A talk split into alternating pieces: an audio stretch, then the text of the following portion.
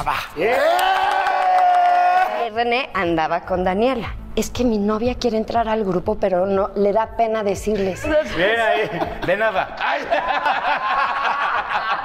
30 años después me la canta. ¿Dónde fue la primera presentación de Cabá? En un kinder. La foca Ramona trabaja en el circo, tiene una pelota grande y redonda. La avienta para arriba, la avienta para abajo. Se sienta y saluda y come pescado. Por la calle de las sirenas, a cada uno de nosotros nos dieron 2.500 dólares. Y eso fue lo único que cobramos por el disco de la calle de las sirenas. que Hasta el día de hoy.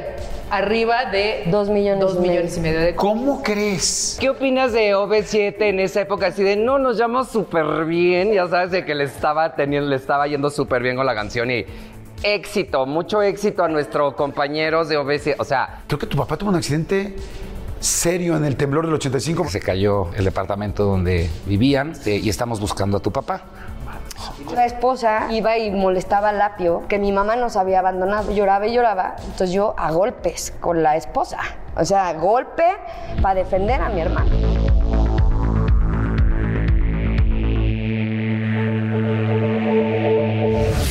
Ay, pues, ¿qué les puedo decir? Más que esperar mucho tiempo esta entrevista, eh, hay gente y hay amigos que son realmente entrañables de por vida. Y hay generaciones que corren al mismo tiempo que la tuya. Para mí ellos son importantísimos en mi vida, son importantísimos en la vida de otro rollo, en la vida de todo lo que hicimos en estos últimos 30 años, porque empezamos y digamos que reventamos al mismo tiempo y nos hemos ido acompañando. Eh, más allá de su talento, más allá de sus éxitos, más allá de sus, letras, de las canciones y de seguir vigentes hoy, ¿cuánto será? Como 31 años después. Eh, hay mucho corazón en medio. Me tocó la oportunidad de viajar con ellos, de estar, de escuchar a veces grandes momentos y también momentos difíciles, de despedirlos, bueno, de ser parte de la despedida en otro rollo y afortunadamente de la nueva bienvenida. Y con ellos sí, eh, es- asunto de no need introduction, no se necesita introducción, realmente aplica. Cabá.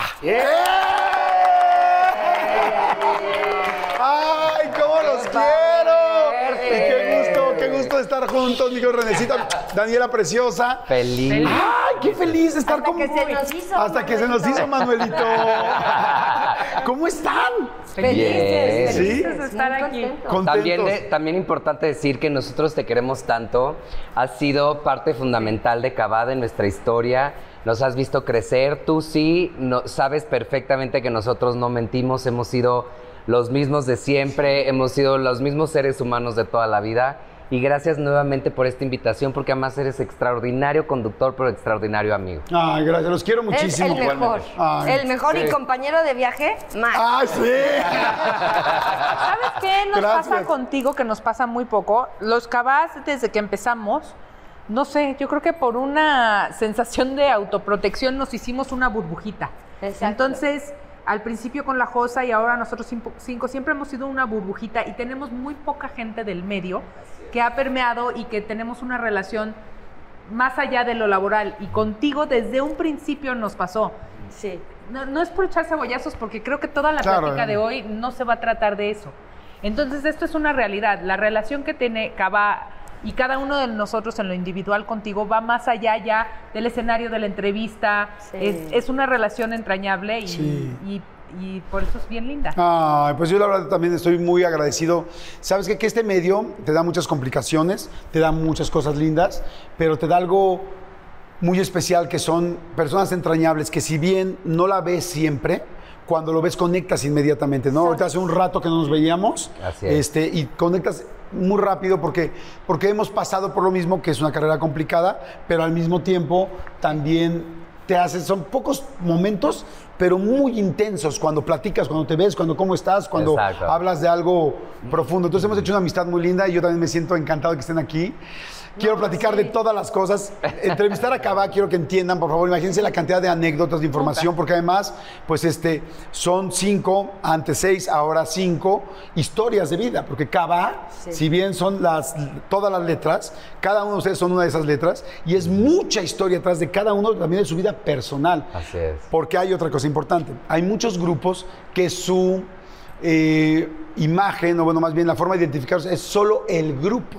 Pero aquí sí es el grupo y cada uno. Hay grupos que la gente no identifica a cada uno, Claro. sino que identifican el grupo como siempre. Aquí no. Aquí sí es Sergio, aquí sí es Apio, aquí sí es Feda, aquí sí es René, aquí sí es Daniela. O sea, han hecho muchas cosas aparte, entonces esa personalidad es muy linda, entonces que tengo ganas de preguntarles mil cosas, pero antes de arrancar con cómo empezó el grupo, cómo está hoy el grupo, que evidentemente me, me interesa, este, si va a haber una futura gobernadora o no, este, este, si hay nueva relación, bueno, más bien, no si hay, sino es como ese 90s Pop Tour, cómo dio, ¿Eh? cómo, cómo fue fructífero en todos aspectos. Quiero preguntar una cosa. Mi querida Daniela, que en algún momento de la vida anduviste con un príncipe marroquí. y que todos lo sabían y que todos decían, quédate, quédate ahí. Que te pretendía un príncipe marroquí. Pues, no, es, no va por ahí la historia. La historia más bien es que yo tenía un, pri- no un príncipe, un pretendiente y, y que queríamos que nos llevara a todos a Marruecos.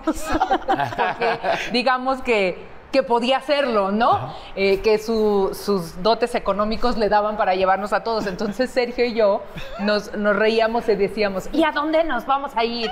¿Y a dónde nos va a llevar? Y entonces decíamos, no, a Marruecos, porque los cabas siempre hemos dicho que cu- cuando hablamos como de dinero o de abundancia decimos, sí, no, Marruecos y, y pieles de la India y Fragancias, fragancias. pomeranios. Pomeranio, piedras preciosas. Y entonces, platicando con Sergio, de que dijimos, sí, de aquí Cava, Morocco, y luego Sergio hizo un proyecto eh, que- de, de cantante, eh, que era un proyecto bien padre, y, se- y su proyecto se llamaba Morocco Blue, por esa historia de que decíamos que este señor que fue muy fugaz en mi vida, o sea, llegó y se Lástima. o sea, llegó Sí. y se fue, sí. Lo hubiéramos enganchado, pero Ya porque alguna vez alguien me dijo, no, no. Y Daniela se, se bañaba en agua de pétalos. Eso era- nos Eso sí es cierto.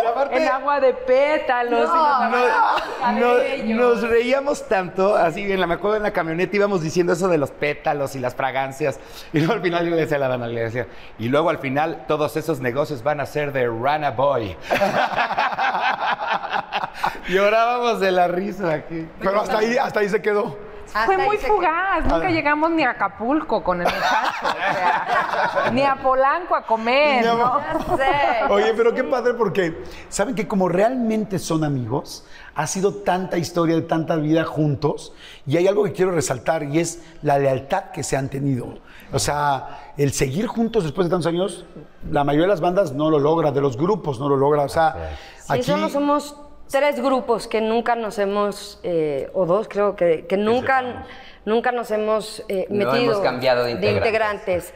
Eh, Café Tacuba, Cabá, y ¿cuál era el otro? ¿Era Café Tacuba? Yo creo que los Rolling Stones, ¿no? Los, ¿Los Rolling Stones? tipo. Claro. No, pero, pero acá, digamos, somos, o sea, sí. muy pocos los grupos que, que no cambiamos integrantes, de no, o sea, obviamente la Josa escogió la parte, su parte de solista y, y así como respetamos que Lapio entró a la Casa de los Famosos, que Daniela está en Netas, que María José está cantando, que Sergio está en Proyecto. O sea, hay un respeto a la vida de cada uno de nosotros y eso ha sido increíble porque no tienes, no llegas como con la cola entre las patas o, o no te dicen tal, po, bla, bla", ¿no? Entonces, esa relación que hemos creado a partir de, de este regreso, a todos ha sido bien, bien linda y hemos aprendido muchísimo de los otros de, a ver, hay que, hay que aprender a soltar un poquito.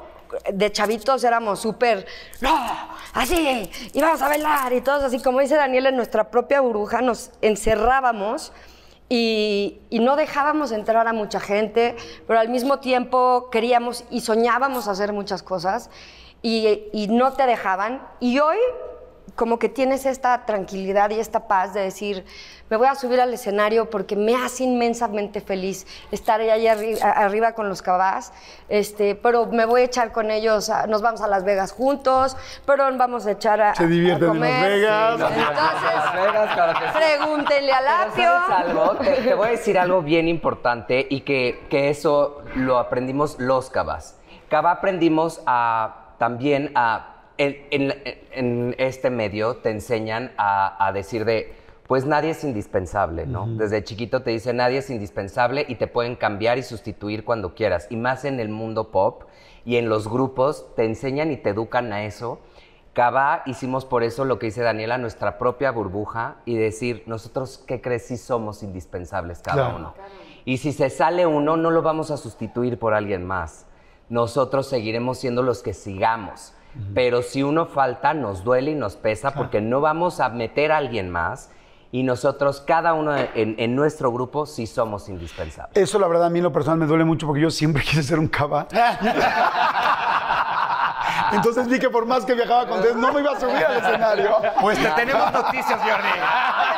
Bienvenido. Ahora este es el momento. Este es el momento. Oigan. Las cambian. Las reglas cambian. ¿Cómo se conocieron? O sea, antes del grupo, ¿cómo, cómo se conocieron? Pues eh, bueno, la verdad ahí le vamos a dar crédito a Fede y a Fit, porque ellas dos eran, siempre eran súper soñadoras, súper imaginativas, súper creativas, siempre lo han sido. Y dentro de eso existía un grupo en, en, pues, a principios de los noventas que se llamaba The Party, que era de Mickey Mouse Club. Y ellas tenían esa ilusión de generar algo similar. Eh, ¿Cuántos estaba- años tendrías? Perdón que te interrumpa. ¿Cuántos años tendrías? Yo tenía 18, 19 años. Ok. ¿Y estaban en la escuela juntos? Fit y yo estábamos en, en la- en nuestra carrera. Eh, yo, estudia- yo estaba estudiando diseño industrial y Fit estu- estaba estudiando cinematografía. Pero en ese entonces tuve un accidente en caballo y me rompí el codo y la muñeca, entonces me tuve que dar de baja en la carrera. Y fue cuando de repente fue, como dice el apio, de Fit y yo empezamos a ver opciones y componíamos y escribíamos. Hicimos el programa unitario con Coco Levi en ese entonces. Entonces fueron muchas cosas y, y fue cuando de repente decimos, o sea, que le dije, hay que hacer un grupo. O sea, hay que hacer un grupo que sea como The Party, que era un grupo en donde se mezclaban diferentes razas, ¿no? Eh, que para nosotros como que eso siempre ha sido como muy eh, importante, ¿no? Por eso que- está Daniela en el grupo. Necesitamos una pelirroja porque sí. Tenemos a ¿Dónde la está la pelirroja, pelirroja? a la pelona, a, ya sabes, así. Entonces, ya, ah, Pío, continúa. No, no, digo, realmente de donde salga de aquí va a ser la misma historia. O sea, básicamente eh, con eso empezamos primero a ensayar, ¿no? Y, y muy raro, porque ese, ese ¿Pero vamos ya se a conocían? ensayar. O sea, por ejemplo, ¿cómo Fede y yo desde que nací. Ah, Somos hermanos. Es que igual si mucha gente no lo sabe, real- digo, aunque pareciera obvio, son hermanos. Originalmente, Fede bueno, son tres hermanos. Ustedes, está Lalo, está Fede y evidentemente Apio. Apio. Y este, pero entonces ustedes, obviamente, estaban en la misma escuela. ¿Quién más estaba en esa escuela? Eh, haz de cuenta que yo estudiaba con la hermana de María José, con María Elena. Entonces, María Elena, o sea, nos tocaba ir a llevar a la hermana chiquita de 11 años a sus clases de ballet.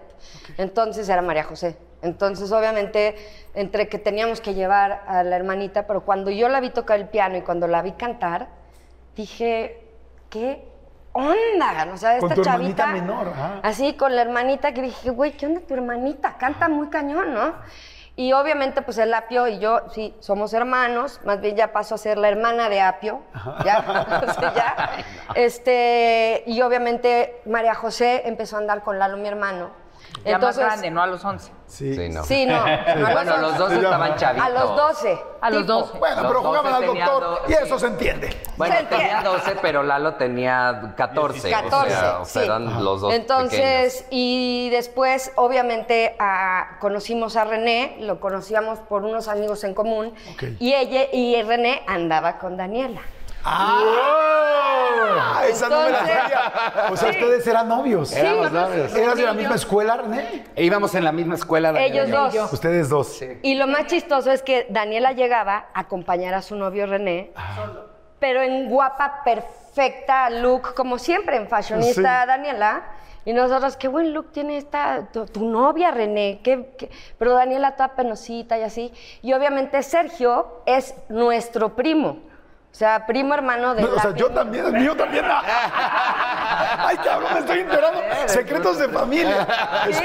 primo de los Quijano. Sí. Exacto. Sergio. Sí. Y Mamá de Apio y Fede, prima hermana de mi mamá.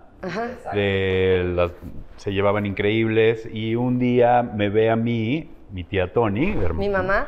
en un, creo que me fui de vacaciones a Acapulco y entonces estábamos en el mismo, no, no sé dónde me vio bailar y cantar, que yo desde chavito me encantaba, todo la bailaba y la cantaba y tocaba guitarra, este, vengo de mi familia del lado de mi papá, todos músicos y... Tu papá estuvo en el Loti, ¿no? Mi papá estuvo en el OTI en dos temporadas, eh, también sacó un disco, tenía un dueto, entonces me escucha cantar mi tía y fue justo cuando Fede estaba empezando con el grupo y le dice, le dice, oye, acabo de estar con tu primo, Con tu primo Sergito. Que, que Ay, canta... no sabes qué bonito canta. Canta bien bonito y está guapo, bien y guapito. guapo. Con sus lentes de gota así. Ay, pero Pero así, o sea, así. pero eso es lo más lindo de todo. Entonces de ahí Bien. se conocen todos. Entonces, que. Daniela era, o sea, La primos, hermanos, amigo, la novia. La novia. Ok, María José, la, La novia. María José la chiquita. En La- María José era la, la hermana la de- hermana, la, la la novia, novia de del mi hermano, hermano. y obviamente pues la hermana chiquita de María Elena. Y así empezó, pero la parte, la que te dice Sergio, es lo más lindo, porque le habló, hola primo, ay, hola prima, no sé qué, ¿cómo se- oye, es que estábamos haciendo un grupo 20, es que no he terminado la primaria, ¿no? O secundaria. Secundaria, secundaria. Secundaria. No ha terminado, estaba yo en Guadalajara además. Viviendo en Guadalajara. con unos tíos, entonces le digo, oye, eh, le digo al- al tío con el que estaba viviendo, me están invitando a ser parte de un, de un grupo, me encantaría ir. No, pues es que estás a la mitad del año, no te voy a dejar que pierdas todo el año. Entonces, no, no puedes ir. Entonces, oye, Fede, pues no me dejaron. Porque yo, no, pues yo de 12, Dice mi de mamá 12 que sí, años, ¿no? ¿no? Siempre no. Oye, Fede, no me dejaron y entonces ya tuve mi duelo de, ah, se fue mi oportunidad y ya sabes, ¿no?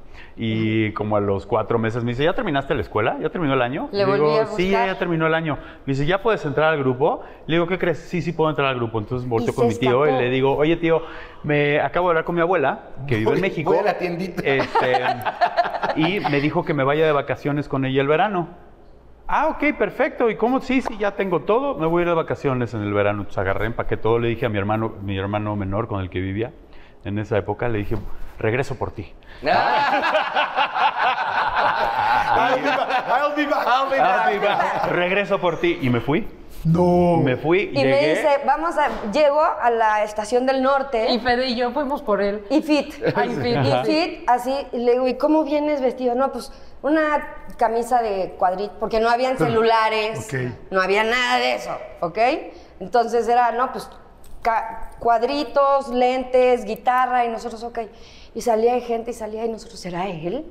¿Será Pero ya no te acordabas de él, que era tu primo. es que lo dejamos de ver porque su mamá murió Ok. cuando estábamos muy chiquitos. O sea, mi mamá y su mamá eran Mejores amigos. las mejores amigas. Pero cuando se fueron a Los Cabos, mi tía murió.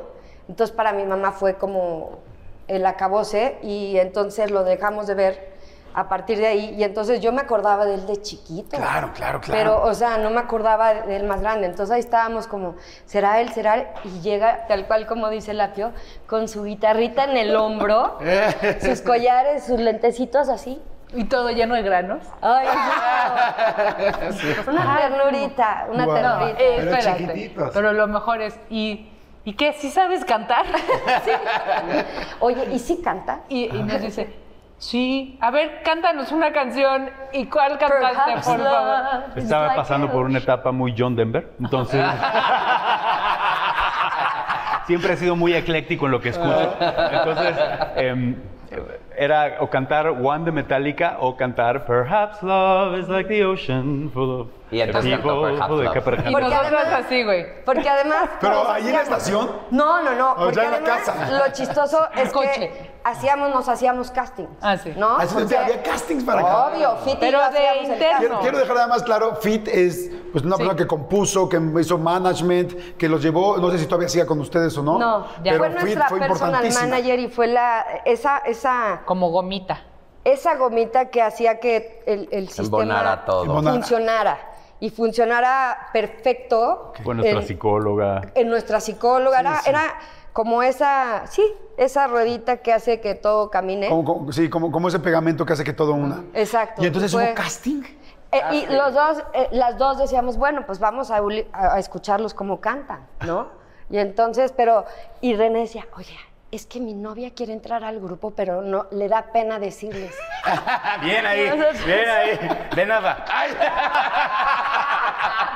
Me encantó, ¿verdad? De nada. Muy bien, bien, bien. 30 años después me la canta.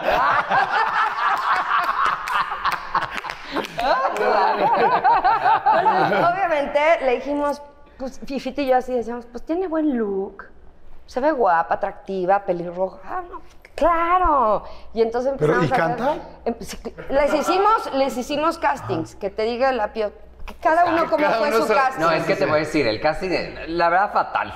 Fatal todo, fatal.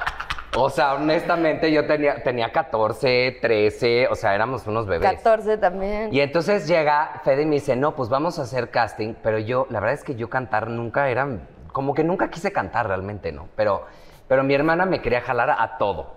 Es de tú vas a estar conmigo para siempre, ¿no? Entonces dije, bueno, ok, pues vete aprendiendo algo. Oye, yo perdón, y lo ha cumplido, ¿no? Lo ha cumplido mi hermana hermosa. Qué cosa tan más linda. ajá. Ay, y sí, luego, mi hermana.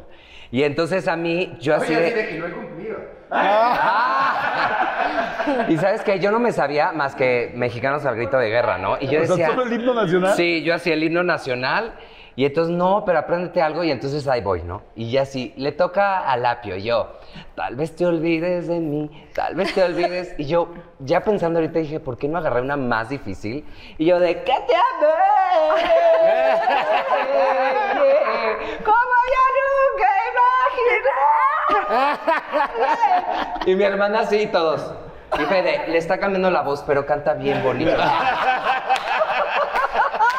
O sea, todos realmente hicieron casting. Sí, pero El es casting Sergio. era de, de no- o sea, de, de nosotros. nosotros. No creas que había una figura No, más allá que nos éramos- estaba- éramos- Ustedes hacían casting, ustedes decidían. Exacto, o sea, Fit y yo, duros, Fit y yo volteábamos y así decíamos, pues, está bien, está bien, está bien. Y luego Sergio hizo su casting con Perhaps love is like the ocean.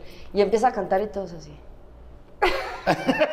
O sea, éramos un glee. Un glee, pero con voz. Pero decíamos, güey, o sea, canta tan bonito, pero cantaba con la voz como Nunca la boca abrió la boca, cerrada. lo cerraba y no podía abrirlo. No podía abrir. Perhaps love is like the ocean. Le costó mucho trabajo ya ahora aprender ya. y todo, ¿no? Pero además súper penoso y todo, pues obviamente llegaba a vivir con nosotros, con Fit y conmigo.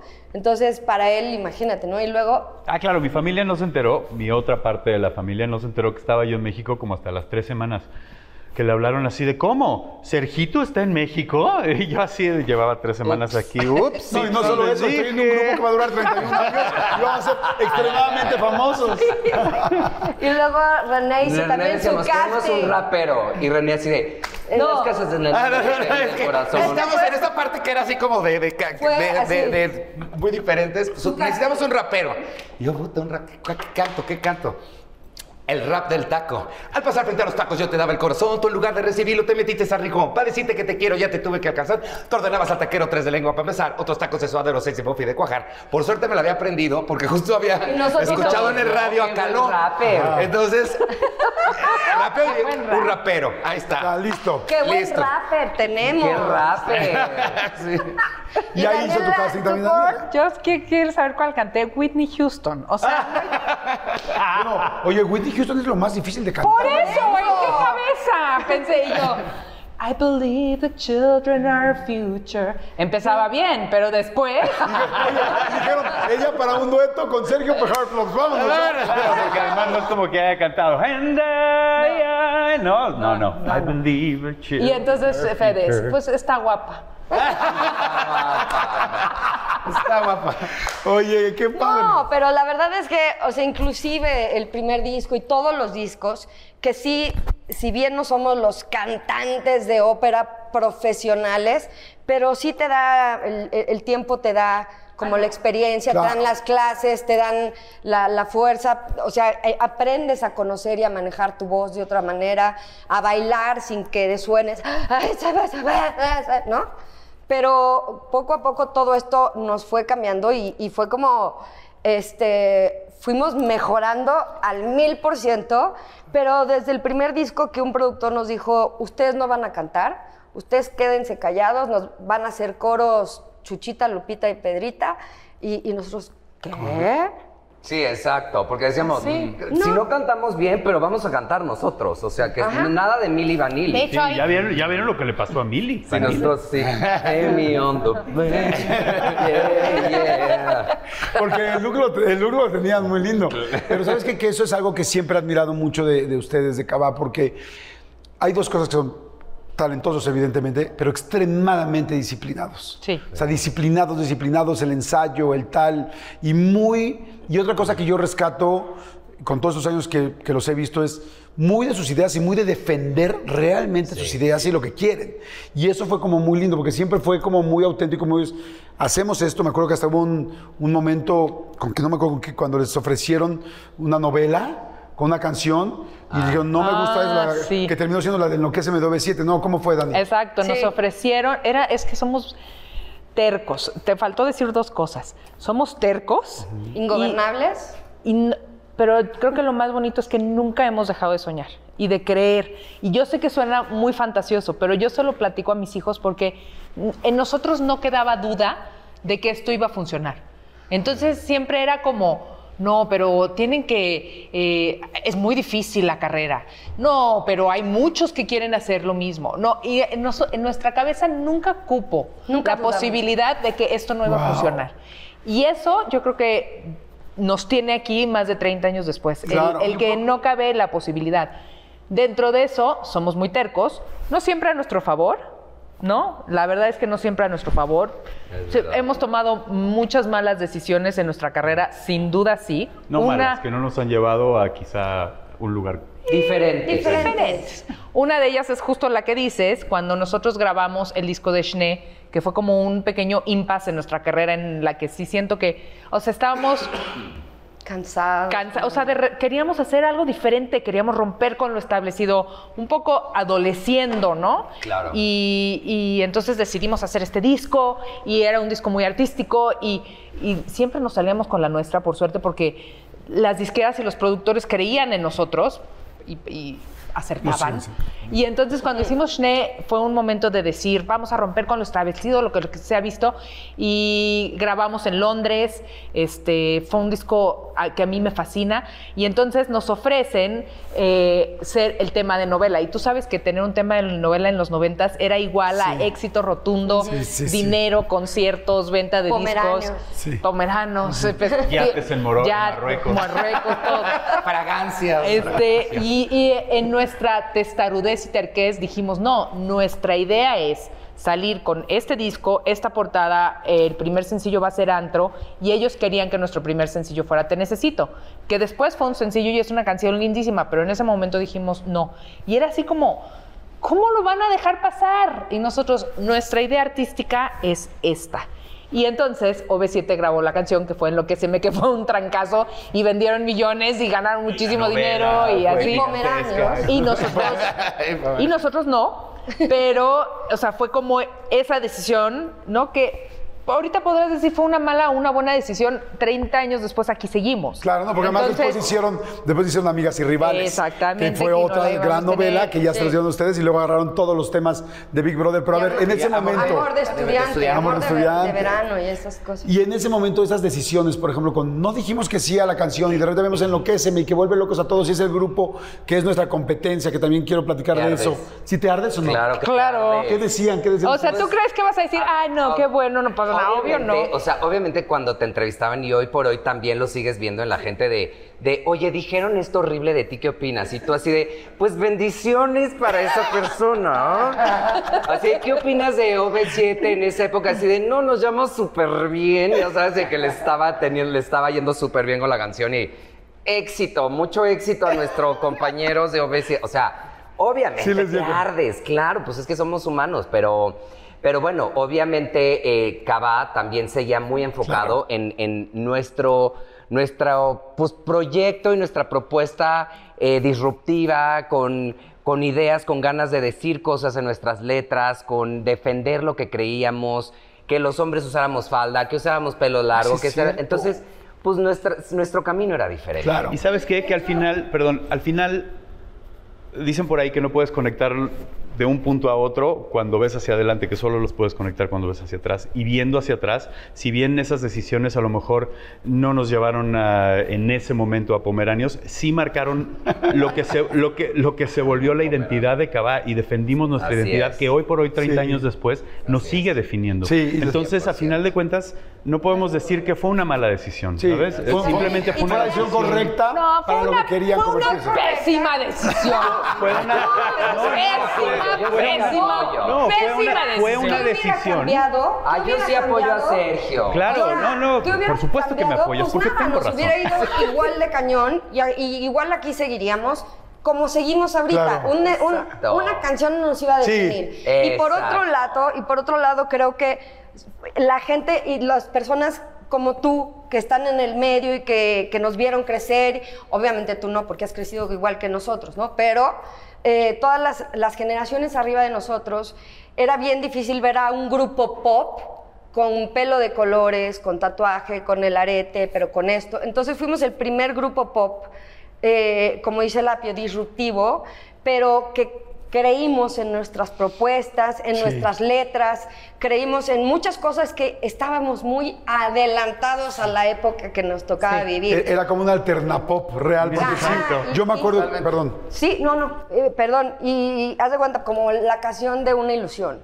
¿no? Que una ilusión decía preferencia social, preferencia sexual. Diferencia, social, preferencia, sexual. es humano La en todo vetaron en el radio, por esa frase, ¿no? Ay, nos vetaban por lo que sea, nos vetaban por el entonces, vestuario, por son todo. tantas cosas, pero que hoy dices, ¿ves? Tenía razón. razón. Claro. Y, y yo creo que algo que ayudó de lo que está diciendo Fede en toda nuestra carrera es que nunca lo vimos como un trabajo. Siempre fue algo que disfrutábamos al máximo. Para nosotros en ese tiempo que estábamos súper chiquitos, eh, era como un juego.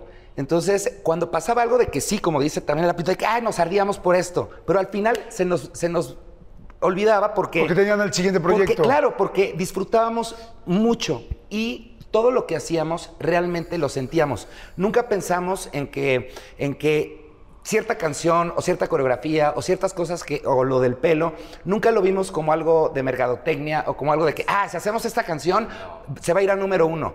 Simplemente escribíamos de lo que realmente sentíamos. Eso es que también como un tip para Claro. todos los que están empezando, que realmente cuando escriban, cuando hagan lo que quieran hacer, que realmente lo sientan, porque cuando lo sienten, automáticamente otras Sí. personas se van a identificar. Sí, funciona porque macha con alguien más. ¿Dónde fue la primera presentación de Cabá? O sea, la primera, primera, antes de Luis de Llano, antes de Conceptos, antes de todo esto. ¿Dónde fue la En primera? un kinder. En un kinder. Que Federica, que Fede era maestra. ¿Tú eres maestra de ajá, kinder? yo era maestra, mira cómo son las cosas. O sea, yo era guía Montessori. Y yo me encargaba de, de darles clases de inglés y de canto a los niños. Y, pero me- llegó un niño con autismo y ciego, del cual me dijeron, tú te haces cargo de él para todo el tiempo. ¿cómo se llama? José Pablo. José Pablo. Mira para, o sea, ¿no? Que- Como- como la vida va cómo acomodando la vida las te va acomodando por alguna razón. Y, y me dicen, ay, es que necesitamos ver un show de fin de año para los niños. Y le digo, ah, pues podemos cantar. Nosotros ten- ten- estamos haciendo un grupo y vamos a cantar, por supuesto. Y entonces obviamente dijeron los cabas, sí, vamos a cantar, vamos a cantar. Le digo, pero hay que cantar canciones también para los niños, que se sepan, ¿no? La Foca, Ramona, nada. Y ahí nos tienes a todos. Me acuerdo todavía. La foca Ramona trabaja en el circo en una pelota muy grande y roja. La avienta para arriba, la avienta para abajo. Se sienta y saluda y come pescado. Crudo. Crudo. Ay, ¡Qué cosa tan más linda! Mi mamá se acuerdan perfecto. Les digo que son muy disciplinados. ¡Wow! Imagínate, y los niños así, años. y nosotros así bailando, y obviamente en el jardín del kinder. Claro, Entonces, Nunca se pensó en meter la foca barramona como sencillo, ¿no? Pero no es mala idea. No es ¿eh? mala idea. Oye, A Tati- Tatiana le Tatiana fue le fue re bien, claro. Oye, al Baby Shark también hubiera matado por componer esa rola. Claro, ¿no? oye, y había personalidad en los grupos, es como, quiero que, porque esa época era muy típica de que hay el que es fresa. Sí, Hay- sí, sí, sí. Yo era fresa. estaba muy ¿Tú eras de marcado. fresa? Sí, eh, eh, Claro. y luego estaba la industrial y estaba era la industrial? hippie. Supuestamente industrial. era la eras la industrial. ¿Qué, qué es eso? No me preguntes. Sí, en esa época industrial era botas grandotas largas, todo de negro y así como... Sí, sí, por- bueno, es que en esa época era así de que marcas de Boy London y Ah, cosas Boy así. London. Y René era el rapero. A ver, tú eras el rapero. Yo, yo, yo, Tú, yo. Daniela, ¿qué Yo era? era como la, la elegante, la Sofisticada. No, la ejecutiva. Así como. La sofisticada. Pues, Sofisticada. pues sí, un poco con tu personalidad. Tú la industrial. Industrial, Ajá. que no sé qué. Fresa. y... No me acuerdo. El otro. Que no me acuerdo. Yo, nada más- yo siempre he sido Sergio. El Y la trovador. cosa- y la Todos cosa- tenemos, todos tenemos apodos, todos, más de uno. Y Sergio siempre ha sido Sergio. Sergio. ¿A ti cómo te dicen aparte? La Dana. La Dana, La rana. la rana. Fede, Kika. Apio. ese es uno, Y ese sí Sergio. es un apodo. ¿Por qué salió el apio? Mi hermana y yo también de chiquitos, yo estaba muy delgado, tenía el pelo chino, el largo y Yo me así. acuerdo perfecto de esa época de pelo Y chino. un día me, me lo- me molestó Fede diciéndome que tenía yo cara de apio y yo le dije cara de chícharo. Pero pues a mí de pronto todo el mundo de, ay, qué chistoso apio, apio. Y a mí no me parecía, pero después de, pues ya me empecé a, adap- se me empezó a pegar el apio y todo el mundo me empezó a decir. Y me quedé como el apio, pero dije, me hubieran dicho algo más divertido, pero... No, pero pues ve, gracias, digo, de nada. Oye, apio, ¿y ahorita cómo No, a mí también me, a mí me decían chicharito, que digo, ¿cómo no lo registré? Demonios, ya sabes. Pero pues bueno, ya pasó. Y, y ahora solo chicharito me dice fit.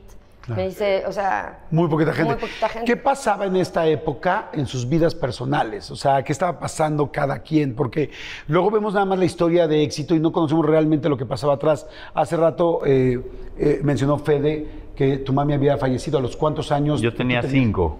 Cuando muere mi mamá, tenía cinco años, sí. ¿Cómo crees? Sí, sí, sí, chiquitito. Y vivo con mi papá hasta que me voy a estudiar a Estados Unidos por ahí de 10 años porque querían que aprendiera inglés, cosa que sí les funcionó. Y cuando regreso, regreso ya nosotros teníamos, bueno, yo crecí en Los Cabos.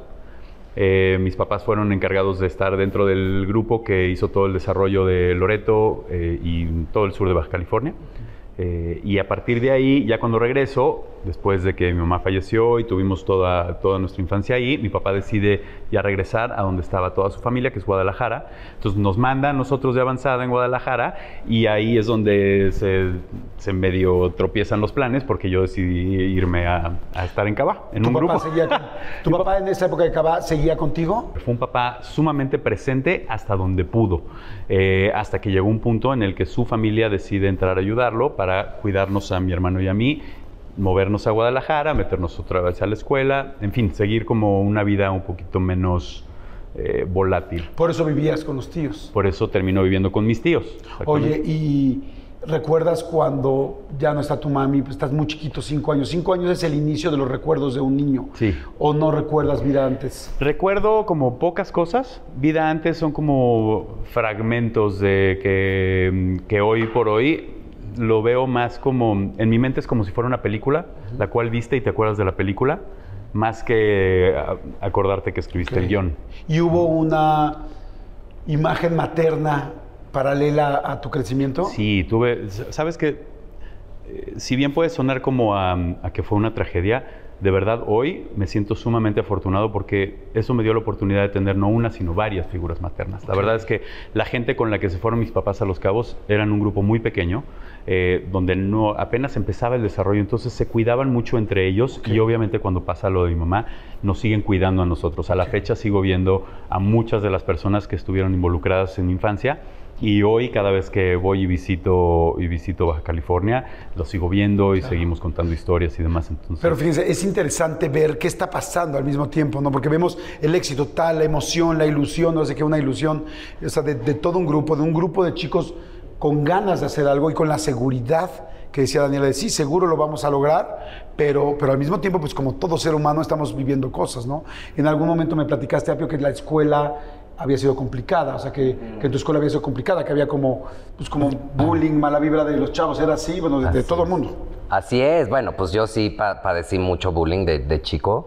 Este, yo creo que nunca ha parado el bullying. Creo que hoy en día, con tantas redes, la gente de pronto se siente con el derecho de, de agredir y de, pues, de insultar mucho a todos, a, a los artistas, a las personas en el día a día. Como que de pronto creo que el bullying ha aumentado a pesar de que también ha existido una apertura y una aceptación más a todo lo que lo que de pronto estaba tachado en mi época, ¿no? Este, ¿Qué te decían en la escuela o qué, cómo actuaba la gente? ¿Qué pues es que yo siempre tuve una energía muy femenina, siempre he sido un niño muy femenino y eh, me costaba mucho trabajo asimilarlo porque desde mi familia y desde mi, mi rollo masculino en mi familia era muy, muy machista, entonces este, pues era difícil de asimilarlo, pero pues ¿qué crees? Así fui, ¿no? Así nací, desde el día uno he sido así. ¿Odiabas a repetir a la escuela así como, puta, no quiero hoy, por favor, no? Bueno, Se, se- Bueno, se o escondía sea, tú no abajo de, de mi coche ¿Se escondía abajo de tu coche? sí. para no entrar. ¿Cuántos a la años se llevan? Seis. Seis. Ok. Sí, es que a esa edad es mucho. O sea, tú eres la Sí. hermana mayor. Sí, yo y ya hoy traía coche pareja. y él está más, más chiquito. Y se escondía abajo del coche para no entrar a la escuela. Ok. Sí, porque obviamente en ese tiempo, pues hablar de la sexualidad de, un niño o de algo era súper tachado, ¿no? Entonces, es más, estando en el mismo grupo, a pesar de ser nosotros tan apapachadores y que nos abrazáramos tanto, pues el medio también era muy juicioso, ¿no? Nos juzgaba mucho de, no, tienes que ponerte así, tienes que verte así, tienes que ser así, tienes que cantar así, tienes que dar, ¿no? Y, y yo creo que eso reprimió mucho mi parte de mi vida personal a que la conociera el mundo realmente, ¿no? Hasta ahora, hasta la casa de los famosos. Hubo un momento donde te, donde te alivianaste, donde te sentiste más seguro en la escuela. No, bueno, sí, ¿eh? Ya después como... Sí, ya secundaria. Secundaria, prepa, ya Es que se- entré yo y lo defendía. Ah, Sabes que aprendes tú también a defenderte, aprendes a pelearte, a pegarte, a, ¿no? Y este y aprendes también, sobre todo en secundaria y prepa, a hacer tu grupo de misfits, ¿no? De, de estas, estos que no entran en el mundo normal. Sí, este, y, y empiezas a entrar a esa aceptación y, y empiezas a crear a tu propio grupo y eso es lo que me- a mí ya a final de secundaria, prepa, me, me ayudó mucho, tener un buen grupo. Está, la verdad, interesantísima. Gracias, gracias a los dos por, por platicarnos. Este, vamos a ir rapidísimo a un refil. Lo que se estén tomando, háganse un refil, vayan al baño, regresen. Tal, hay mucha gente que nos escucha que está en las carreteras, hay gente que viene manejando, hay gente que viene escuchando las historias, hay mucha gente que está en, Europa, en Estados Unidos, en Centroamérica, por supuesto, en México. Así que gracias, gracias a todos por vernos. Denle like si les está gustando, compártanla y regreso de volada para seguir platicando cómo estaba la vida de mis tres compañeros restantes de, este, de esta primera parte y regreso de volada para que veamos también cómo ha ido creciendo Cabá y por qué llegó a ser el Cabá que hoy es. Regreso. Ya estamos de regreso y este, gracias a la gente de Chentani, que está precioso el lugar, muchas gracias, que pueden venir a cenar, luego venir a cantar, está precioso, yo ya, yo ya hice esa experiencia, e- ese dúo y está increíble aquí en Polanco. Su limonada de lavanda está, Está- deliciosa. Está delicioso. Está riquísima, ¿verdad? Muchas gracias. Oigan, bueno, nos quedamos entonces en los momentos que cada quien estaba viviendo, ¿no? Este, eh, me platicabas, bueno, eh, mi querido Apio, de todo este momento, de, pues, del bullying, de la situación, y estoy de acuerdo, ¿no? Era una época muy, muy complicada, ¿no? Eh, René, eh, en algún momento, no sé si lo platicamos, no sé, este, creo que tu papá tuvo un accidente serio en el temblor del 85, bueno, serio, parecía a nivel mortal, ¿no? Así es. ¿Qué pasó? Eh, bueno, en el terremoto del 85 se cayó nuestra casa. Y ahí ¿Dónde estaba vivían? en la colonia Roma, en la calle de Querétaro. Y mi- nuestra ma- no- bueno, nuestra ¿Tú mamá, sí, porque ¿Tú estabas adentro de la casa? estábamos en la casa y mi mamá nos llevaba a la escuela, a mi hermana y a mí. Tengo una hermana más pequeña. Y, y, bueno, salimos justamente en esa ocasión un poco más temprano de lo normal. Y fue como 7, 16 de la Fue- mañana, ajá, no me acuerdo. entonces salimos tipo seis y media, en lo- porque tenía que dejarme a mí, luego a mi hermana y luego regresar a, a la casa. Y este, y en ese momento recuerdo que mi hermana no traía el, el, el vestua- el uniforme de, de- de la escuela y dijo, "Ma- mamá no tengo el uniforme, no encuentro la falda, eh, pues yo me quedo, porque no, si no, no le iban a dejar pasar a la, a la escuela. Y dijo, no, bueno, acompáñame y nos acompañó. Y este y me dejaron a mí, luego dejó a mi hermana, que sí la dejaron a la, a la mera hora pasar a la, a la a la escuela. Y fue cuando ahí justo, o sea, me dejó a mí y me recuerdo que subí las escaleras y en la cancha, de- había una cancha como de fútbol, empecé a sentir el movimiento y no, hombre, o sea, pero pues obviamente pues yo tenía 11 años. Entonces, este, de repente empiezo a ver como mucho movimiento en la escuela. A las, por ahí de las 9 de la mañana, me dicen, René, eh, pasaron por ti un- unas tías tuyas, este, ¿te puedo decir? Y yo se me hacía súper raro, ¿no? Este, y ya fue cuando empezaba todo el movimiento de que empiezas a escuchar ambulancias, empiezas a escuchar todo. ¿Tu escuela Eh, estaba en la colonia Roma también? No, esa estaba en Reforma. Ok. Em, y entonces llegó un punto donde, donde empiezas a, a ver todo esto y como niño, pues ves eso y te empiezas a imaginar un poco, ¿no? Em, en la noche, hasta en la noche fue cuando ya me- mi abuelo fue el que me, avisó, me dijo, René, pues tengo que decir que se cayó este, el departamento donde vivían y, este, y estamos buscando a tu papá. Y en ese tiempo, como pues no había celulares, no había nada de eso, entonces había que ir a, las, a los hospitales y ver las listas, las famosas listas, ¿no? Entonces era ir hospital por hospital, este, viendo los nombres, eh, a ver ¿Ibas si- con tu si- mamá si y tu hermano o ibas tú, so- solo Eh, ibas tú con tu mamá solamente? Yo en ese tiempo, eh, en casa de mis abuelos que vivían enfrente de, Polanco, en irrigación, estaba la Cruz Roja. Entonces, yo de, de chavito, pues sí llegué a ir a la Cruz Roja a ver lo de las listas, pero ya lo demás lo hacían mis tíos, mi mamá, y a nosotros nos trataban de, como de tener ahí como cubiertos para no, Claro, para pues, no recibir expuestos. tanto. Exacto. Este, y ya, ya obviamente pasaba una semana y aunque pues, tenía yo 11 años, pues ya te ibas dando la idea de que pues, tal vez no, no, no iba a aparecer, ¿no? Entonces, este, sí fue un golpe muy duro para mí. Em, me enseñó muchas cosas eh, porque a partir de ahí, pues mi mamá se quedó al, al mando, ¿no? De, la familia junto con mis abuelos y mis tías y, aprendí mucho a, pues a valorar, a valorar las cosas, a valorar lo que uno tiene, a trabajarlo. Porque, Eh, perdón que te interrumpa, pero pues entiendo que también si se cae, digo, primero la pérdida humana y de un padre, pues, ¿qué más podemos decir? no? Es lo más fuerte. Pero además perder, pues, el patrimonio, ¿no? Porque Claro. ahí estaba tu cuarto, su casa, el comedor, no Tu sé, ropa. tu ropa, tu todo, ¿no? ¿Cómo fue? Totalmente, fue? empezar de, de cero, fue empezar de cero y, y a partir de ahí, digo, junto a mi mamá, yo pues tomé esa parte como también de, de- de lu- tener que luchar el triple, o sea, porque, porque obviamente pues para la escuela pues no, pues no alcanzaba, entonces tuve que yo que ponerme las pilas para poder sacar buenos promedios y tener una beca. Porque, porque además ahora entiendo un poco, porque yo que te he seguido pues, toda la vida desde que nos conocemos, eres súper trabajador. O sea, en los antros, en el lugar, en tal, en las reuniones públicas, en los fabulosos noventas, de tal. O sea, siempre he visto a una persona echada para adelante y siempre es como no se me cierra la puerta de encuentro. Entonces, yo creo que una de las grandes bases fue Exacto, esta, ¿no? Es totalmente. como, ¿qué hacemos? O sea, no hay departamento, no hay papá. Totalmente. Ya hoy. Y, y valorar lo que tienes, ¿no? Agradecer lo que tienes, valorar y decir, bueno, esto. eh, Es más, de entrada, o sea, la vida en general, porque pude haber estado con, no sé, tal vez 20 minutos eh, que nos De hubiéramos diferencia. quedado más de, ay, 5 minutos más de sueño. Y ahorita no estaría hablando contigo. Tu, Entonces, tu hermana que te decía, porque al final tu hermana prácticamente pudo haberse quedado. ¿Cómo, cómo comentaron eso? No, totalmente. Mi hermana tenía ocho años.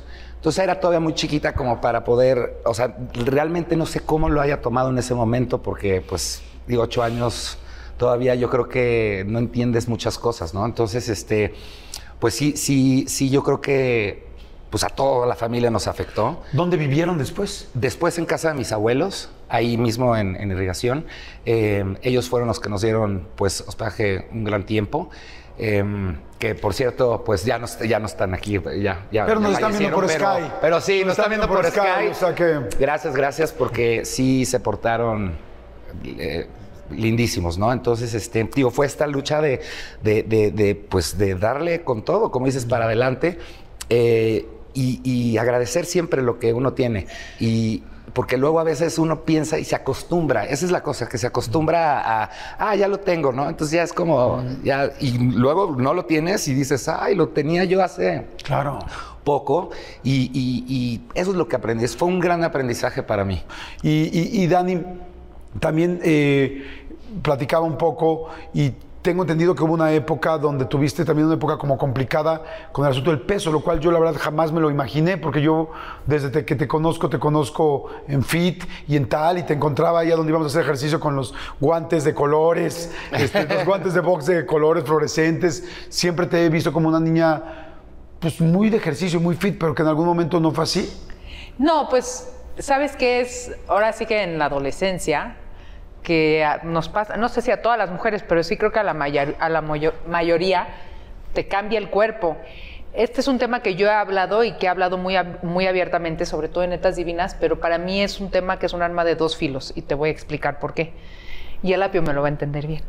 Te voy, ahorita te voy a decir por qué. Cuando yo estaba chiquita, que estaba en la, en la prepa, ya estaba en Cabá, eh, de repente como que hubo un descontrol muy grande en mi vida familiar. Yo tuve la, la suerte de, de nacer, digamos, en una familia con mucha abundancia económica y que por cosas de destinos, inversiones, lo que sea, de repente de un día a otro pues, se esfumó. Entonces... Se esfumó. Se esfumó. Pues por decirle de una manera, Sí, porque sí, sí. pues ha de haber No, es que oí se sumó. Ah, no. Y dije, ay, pues qué chingón. sí, sí, sí. Me- Yo me la he pasado increíble toda mi vida, yo no he tenido un problema. Ves esto, esto es lo que hay afuera. Siempre. Se esfumó, Eh, se acabó. Entonces fue como que fue un cambio este, de, de- de estilo de vida, de, de mi vida familiar. Ya estaba en Cabá. Este, y justo era como que empezábamos a salir en Siempre en Domingo, apenas empezábamos a hacer apariciones y yo, o sea, Fede siempre ha sido petit, chiquitita. Y María José en ese entonces era una espiga, o sea, era así un palillo. Entonces yo no sé por qué empecé a sentirme como muy vulnerable de, de mi cuerpo y como, pues en una edad en donde todo sentía que estaba fuera de mi control. Por eso te, digo lo de mi casa, o sea, sentía que había tenido un desamor y me estaba cortando las venas. Entonces de repente, y, y, y en donde encontré mi único control fue ahí, ¿no? En, en- en- en la comida. Pero te digo que es un arma de dos filos para mí hablar de que tuve un desorden alimenticio a esa edad, que era a los 18 años, porque de la escuela nos llevaron a ver una película que trataba de una chica que salía en los, en los años maravillosos de Golden Years. Y entonces ella hablaba de su historia con un desorden alimenticio. Entonces ella dijo, yo salí en la televisión y todo el mundo me, me- me llamaba la atención, porque en ese entonces, o sea, no, no, no había tacto. O sea, estás gorda, tienes que bajar de peso. No, no era como ahorita de que no... Sí, sí, sí, con inclusión, con cero tacto. sabiendo que hay miles de cosas alrededor de Cero, esto. ¿no? cero tacto. Eh, y, y entonces nos llevan a ver esta película en donde ella habla y dice, yo estaba muy pasada de peso y entonces tuve un problema alimenticio y entonces eh, tuve anorexia y tuve bulimia y yo no sabía ni que existía la anorexia ni que existía la bulimia y cuando vi esa película dije, qué gran idea. De aquí soy. De o sea, no, por eso se me hace un tema muy delicado. Porque al final de la película salía ella, Diciendo, esta es mi historia y fue una historia muy dura y gracias a Dios ya la superé, pero en, la, el final de la película ella estaba muy delgada y se veía muy bien. Entonces yo dije, me parece sensacional, ¿no? O sea, ella padeció de anorexia, padeció de bulimia y luego estuvo muy bien. Y por eso es que a mí me cuesta trabajo no hablarlo, porque lo puedo hablar y lo puedo compartir. Y muchísimas mujeres a partir de eso se han acercado a mí, no solo mujeres, hombres también, y hemos compartido. Pero para aquella niña como yo, que ni siquiera sabía que esa era una posibilidad, darle la idea me parece Claro. delicado, porque no nada más es, ay, ahora ya estoy este, fit y ya soy muy feliz. No, pues, pues pasas por muchas cosas y ahí va la historia del apio. Los cabas obviamente se dieron cuenta, ¿no? De que yo estaba teniendo un problema alimenticio tremendo.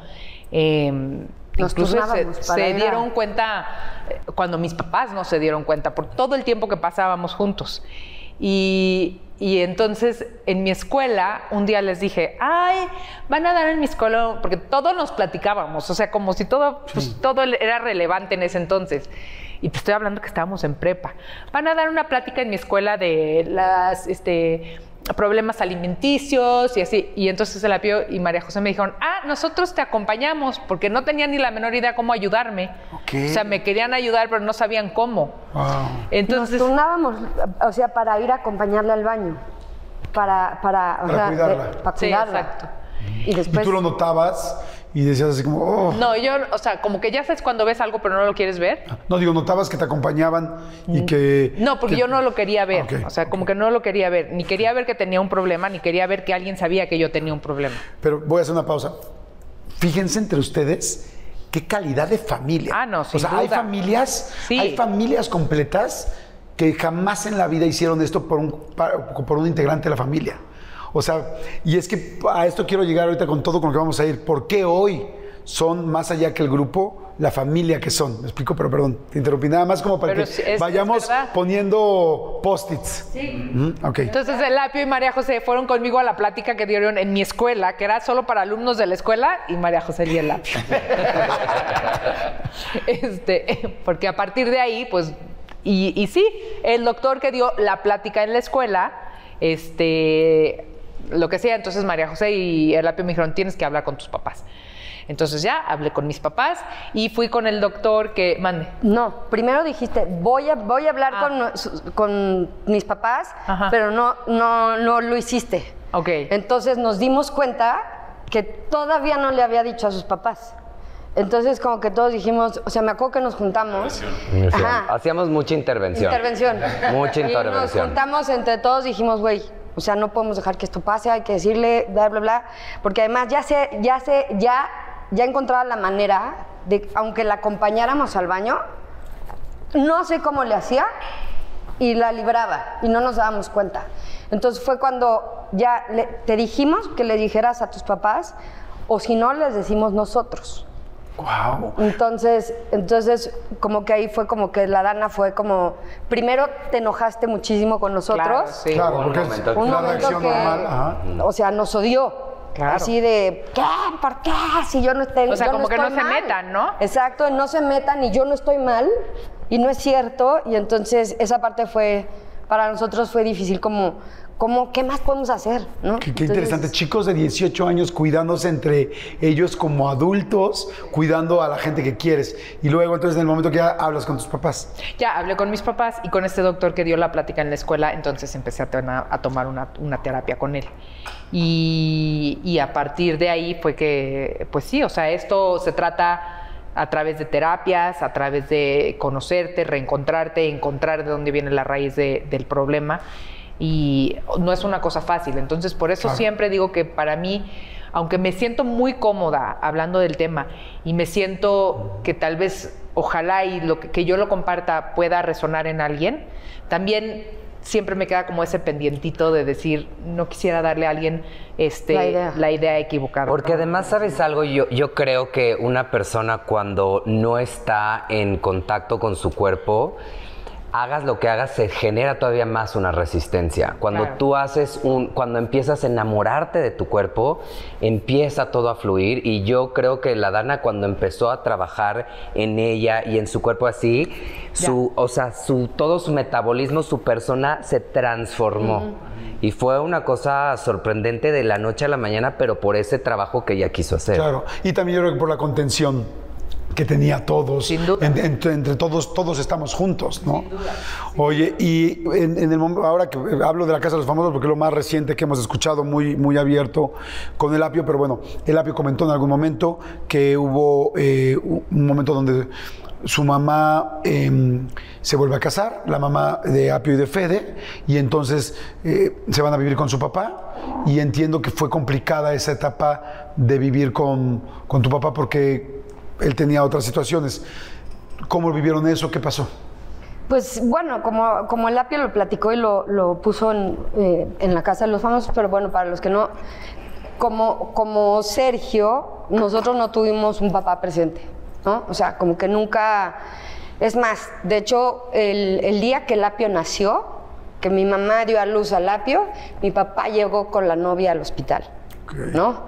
Entonces, es como... ¿Tu mamá sabía que era la otra pareja? o no? Pues en ese momento, imagínate mi mamá, ¿no? En realidad mi mamá nunca supo, más bien mi abuela Mi lo abuelo. corrió a mi papá del Mi abuelo lo hospital. corrió, corrió a mi papá del hospital eh, y obviamente pues estamos acostumbrados a, a estar los tres solo con mi mamá y obviamente mi mamá trabajaba el triple para y hay veces que no teníamos que comer pero mi mamá lo hacía como tan especial que nunca nos dábamos cuenta de que no había. Las mamás son ¿no? un máximo, chingas. Sí, ¿En serio? máximo. Qué bruto. Sí, o sea, o, o sea, nos hacía cosas que, ¿sabes que Nos vamos a ir de viaje y nos vamos a ir a Acapulco. Entonces, ah, qué padre. Entonces nos ponían la pijama y nos vamos a viajar de noche y, y- y- y regres- llegamos allá de día. Entonces nosotros nos dormíamos pensando que vamos a Acapulco y nos tenía dando vueltas y nos dejábamos, nos quedábamos en un hotel en Polanco. Eh, ese era nuestro Acapulco. Y mi mamá nos despertaba, ya llegamos a Acapulco, ¿no? Y estábamos en Polanco. Entonces, ah, la alberca. La ¿Y alberca. Está, pues, O sea, no, no reclamaban el mar, simplemente no, ya tenemos pues alberca, estamos, estamos en. Acapulco, estamos en la alberca y entonces mi mamá igual terminaba y nos daba vueltas y nos regresaba a la casa, ¿no? Y obviamente cuando yo cumplo 15, que mi, mi- mi mamá se enamora perdidamente de esta persona, de Heriberto, con el que está actualmente, ¿no? Entonces ella, eh, en ese momento, digo, suena feo decirlo de esa manera, pero nos abandonó, ¿no? Nos dejó eh, al, al cuidado de mi papá, que nunca habíamos vivido con él. O sea, yo es la que más podría acordarme de cosas y tengo muy pocos recuerdos con él.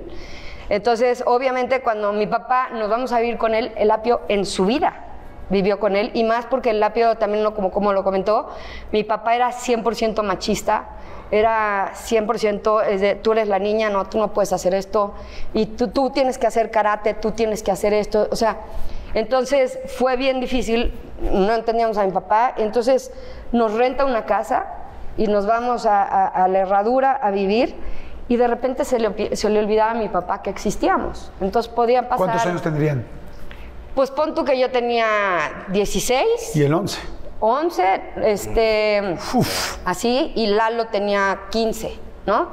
Entonces, imagínate, este, se le olvidaba por semanas, entonces no teníamos a veces que comer y no teníamos celular, no teníamos nada, entonces los tres nos dormíamos juntos abrazados del miedo, porque pues no había nadie en la casa, eh, no teníamos para comer nada y semanas de repente se aparecía mi papá y vamos a comer el domingo y además por ejemplo era el apio no come camarón porque es alérgico a los camarones y demás.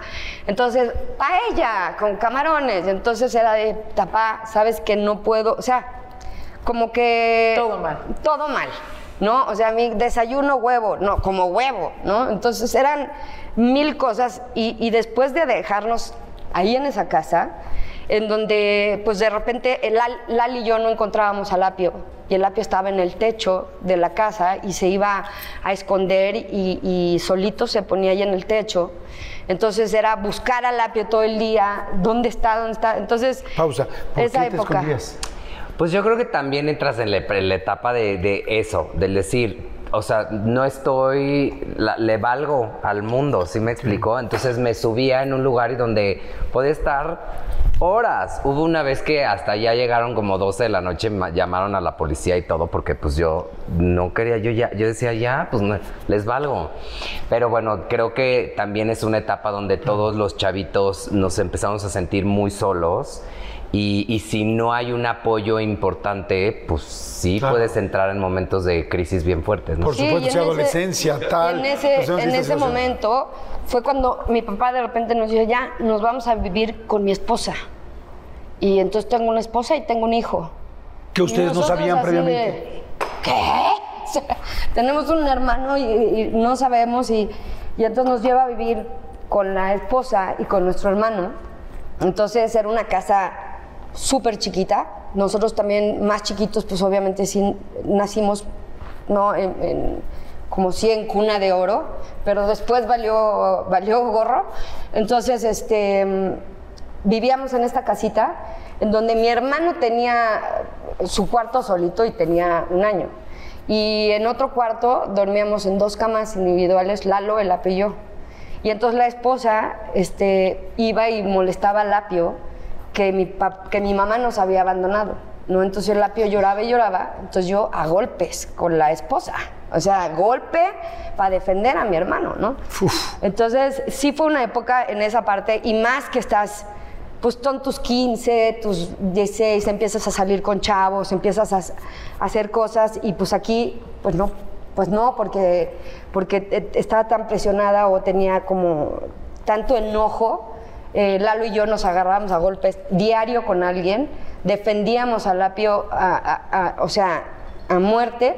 Entonces, pues sí, fue como, fueron años como también, pues difíciles en esa parte con respecto, ya el Apio se tuvo que ir a vivir con mi mamá y pues nos quedamos Lalo y yo. Y después Lalo se lo llevó mi papá y yo me quedé, me dijo mi papá, ¿te vienes conmigo con otra novia? Y le dije, no, entonces yo me quedo acá, entonces le hablé a mamá, ¿me puedo ir contigo? No, ¿me, la- ¿me puedo ir contigo? No, ¿me puedo ir con... Con nadie me recibió más que la esposa a la que le pegaba. ¿Cómo que? ¿Y, y, entonces, ¿y si te quedaste con ella? Pues sí, si no, ¿dónde me quedaba? Entonces me quedé ahí con ella. Entonces, este, como que, pues sí fue una época que, que, no, que no fue nada padre.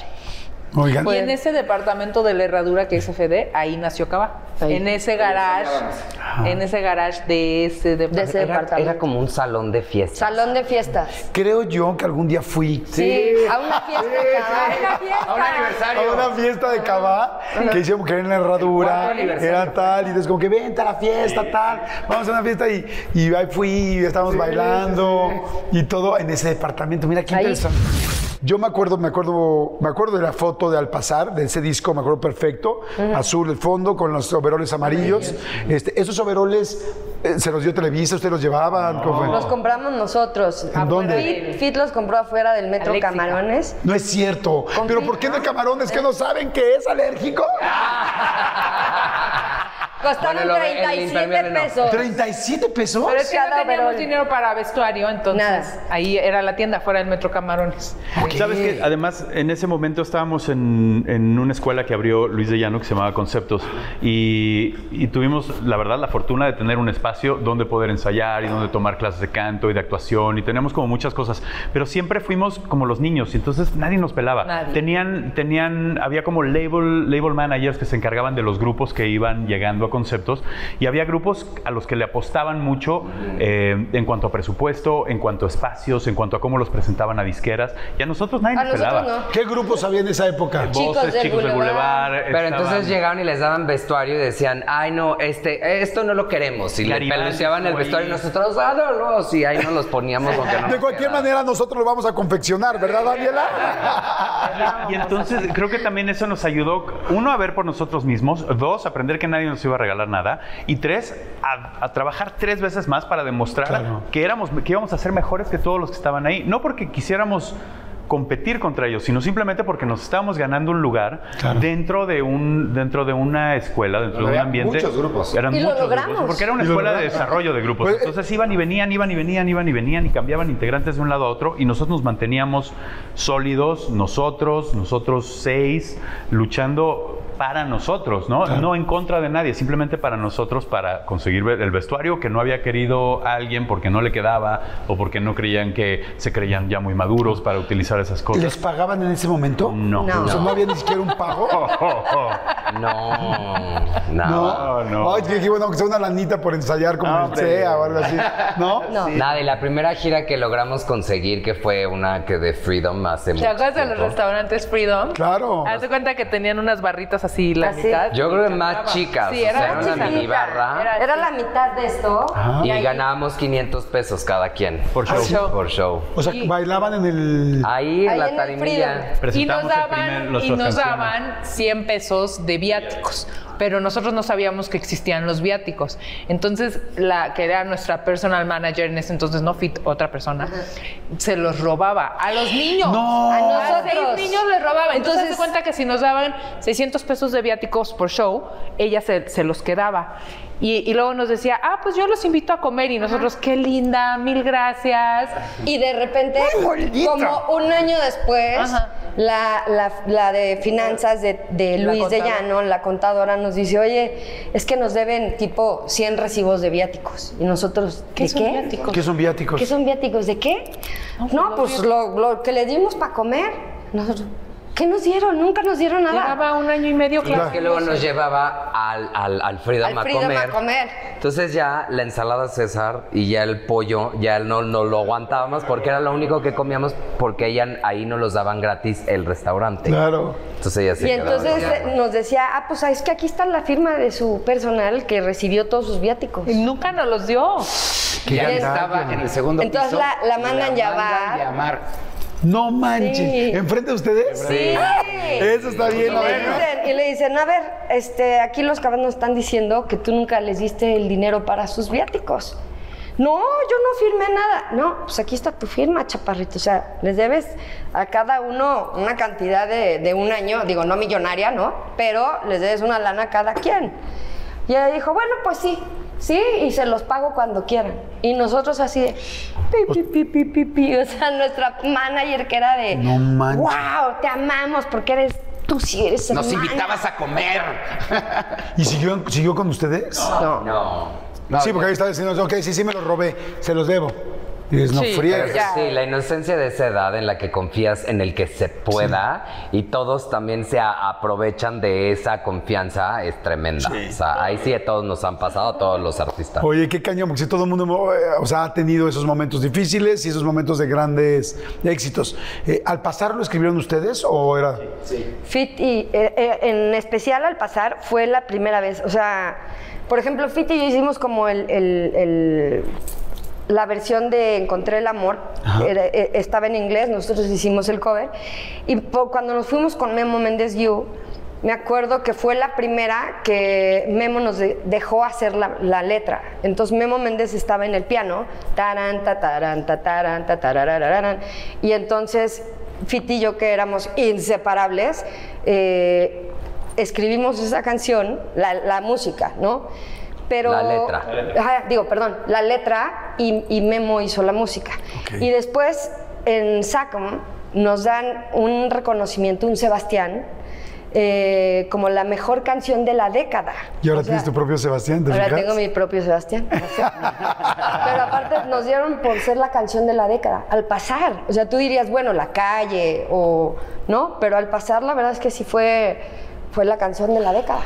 wow, eso está increíble. Eso está increíble. Y además, yo me acuerdo de al pasar que sí, yo fue la primera vez que volteé a ver, dije, qué buena está la canción, qué tal. Por eso me acuerdo de la, de la portada, de tal, y como que estaba lloviendo, había gotas, no me acuerdo. Y este, y de ahí. Cuando, pero ya, el disco tenía varias canciones, la de la que acaba de decir. Encontré el amor, Encontré el Al amor. pasar. Al pasar.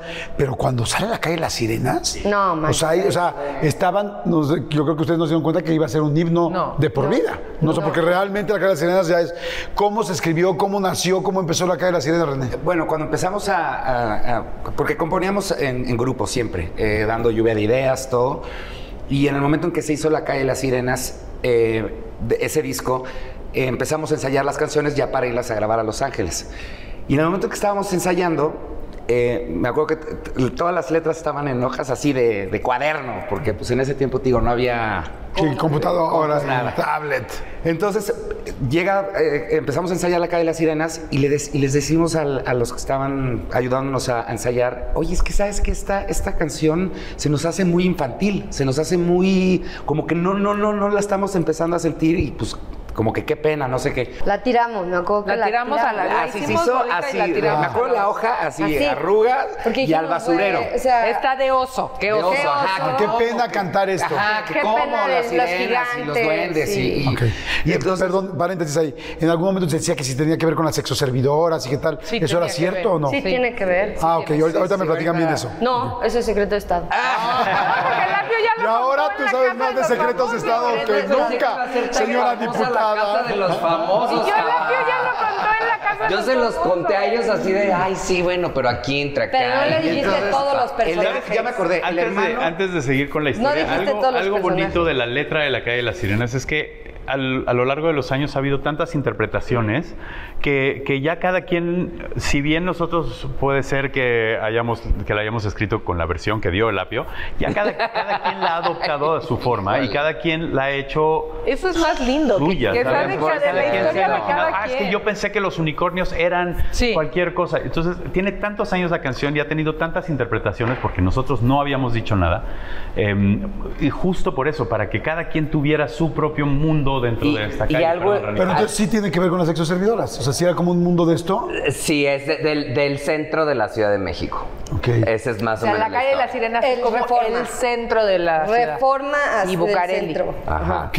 Y, pero algo que también es muy interesante es que cuando se, cuando la, la letra es un cuento que se va contando, de atraviesan y de pronto y sucede y cuando llega tal, no sé qué, y hay una cosa muy chistosa que hasta las mismas, este, estas aplicaciones de música y demás, estas plataformas, tienen mala letra porque hay una parte donde dice y princesas, porque como es contar un cuento, es como de y, Y las entonces las princesas bailan en el carruaje azul, no sé qué, pero la gente piensa que son mil princesas.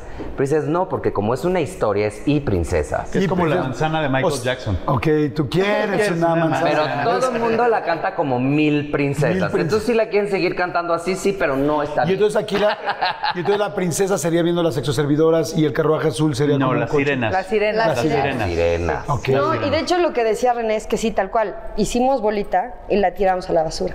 Dijimos, esto es, pero, es una mamada. O sea, Ajá, ¿qué es es- esto? es- dijimos qué oso, pero nos basamos mucho en la película de Never, Never Ending Story. Story. Para, para como, como a nosotros nos, nos marcó mucho esa parte de la fantasía, de la ilusión y demás.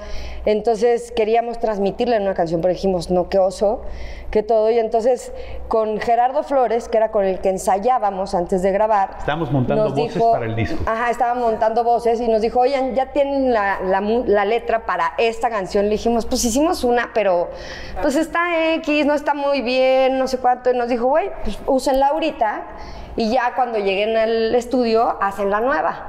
Pero- Entonces la sacamos literal así de la basura. Así de- No. Y, y- y ahí es donde justo lo que platicábamos al principio de la entrevista, que es justo Gerardo Flores nos dijo, a ver, esa canción la hicieron ustedes, salió de ustedes, es lo que sintieron al hacerla.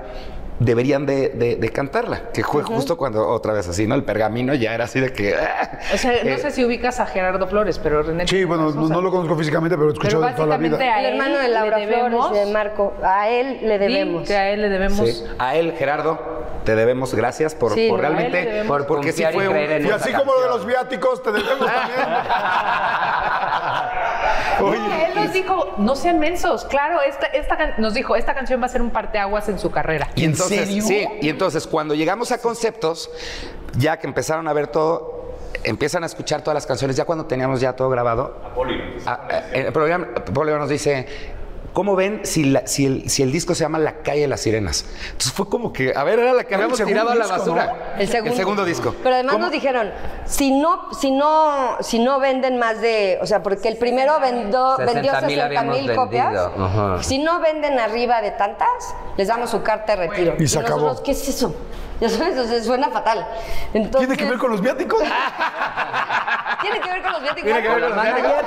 Si es la Pero, manager, entonces está algo exacto. fatal. Pero estábamos con la presión de, o sea, sí, es nuestro último chance, ¿no? Entonces, sí, perdón. Sí. Y a ver, entonces- te voy a contar. ay, No, no, no. No, no, a ver, a ver. Esas historias que te gustan a ti.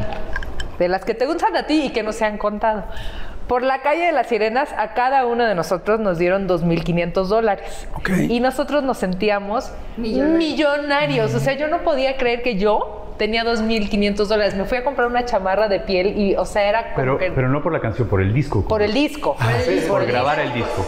De- o sea, no, y entonces, y eso fue lo único que cobramos por el disco de, De la calle de las sirenas. Hasta el día de hoy. Arriba de Dos millones dos y medio. millones y medio de ¿Cómo crees? Hasta la fecha. Hasta la fecha no eso. tenemos nada de esas regalías. Nada. ¿En Nada, serio? Nada. No, o sea, hasta la fecha hemos cobrado, o sea, y pero nos sentíamos. ¿Qué, qué más hicieron? voy, te voy a decir, te voy a decir por qué, porque en, en nuestra parte de, de ser familia, y de ser como tan unidos y todos éramos tan... eh, y veíamos como el compromiso de todos. En ese momento se nos hizo un gesto muy lindo, eh, regalarse la FIT. Ah, sí, bueno, Entonces- pero esa es la parte No, pero autoral. esa es de la parte autoral. Pero la parte no de- los- de no la venta parte de discos. No la venta de discos. Pero la parte autoral. O sea, Fit sigue cobrando de eso. Sí. Bueno, pues qué, qué lindo. Ah, no. Qué, O sea, qué- fue qué lindo gesto entre de todos. nosotros. claro. Que, Que- que además fue Fit la que le dio estructura a todas nuestras ideas. Como dijo es. René, nos sentamos, queríamos escribir esta canción, cada quien escribimos lo que nos nació del corazón, con que cada uno escribimos cierta Pero la estructura se y la la dio estructura se la, se la dio después. ¿Tú te acuerdas qué parte escribiste tú? No, así. eh, lo que Ay, pasa es es que, como que estábamos todos en un cuarto.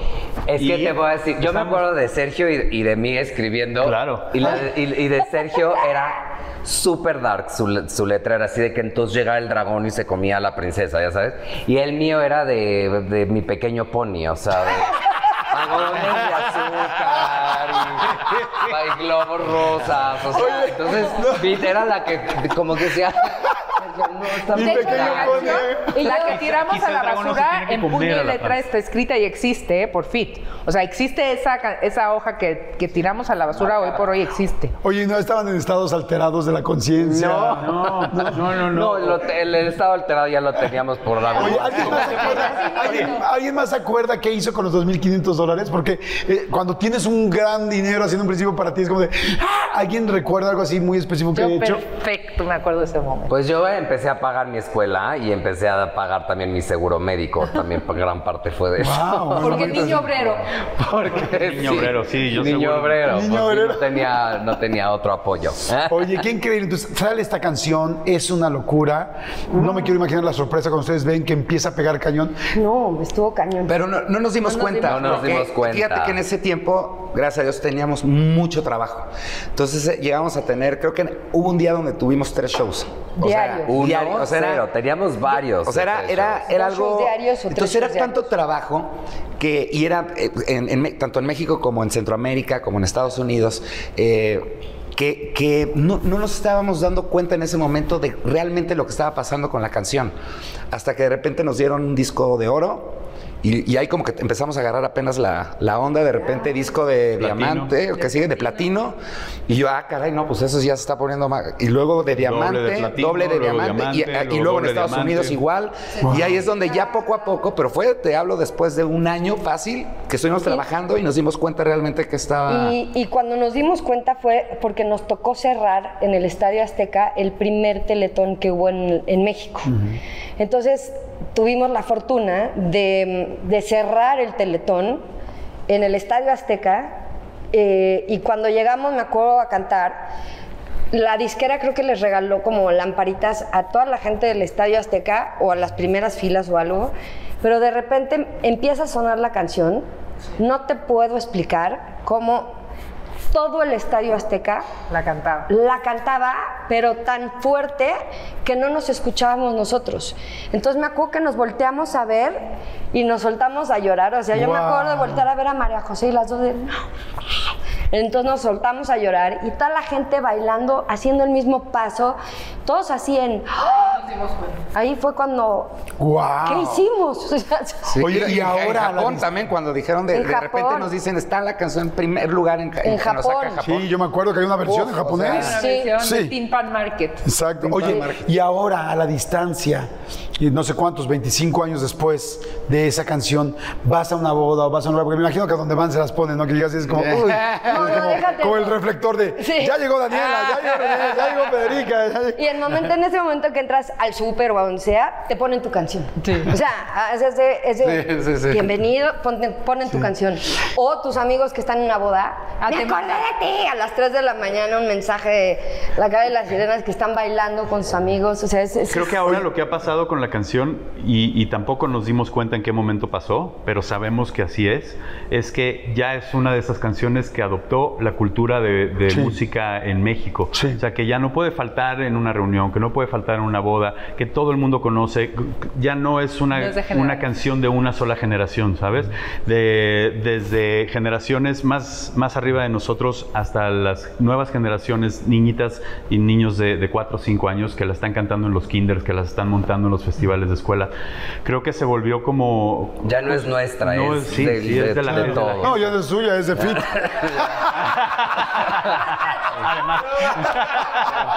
No, y sabes qué también, o sea, es cierto, pero Con mucho, mucho. fuimos a, hemos ido a, a festivales eh, de estos que ya ahorita están más abiertos a, a- a grupos poperos y todo, pero nos tocó ir a festivales como el Corona Capital, todos estos. Katrina. Ajá, todos estos conciertos, entonces ya que nos invitaron a nosotros y ves a toda la banda y después de ti siguen los fabulosos, ¿no? Y antes que tú estuvo, ya sabes, así, mega pro y sales tú y toda la banda con la calle Las Sirenas.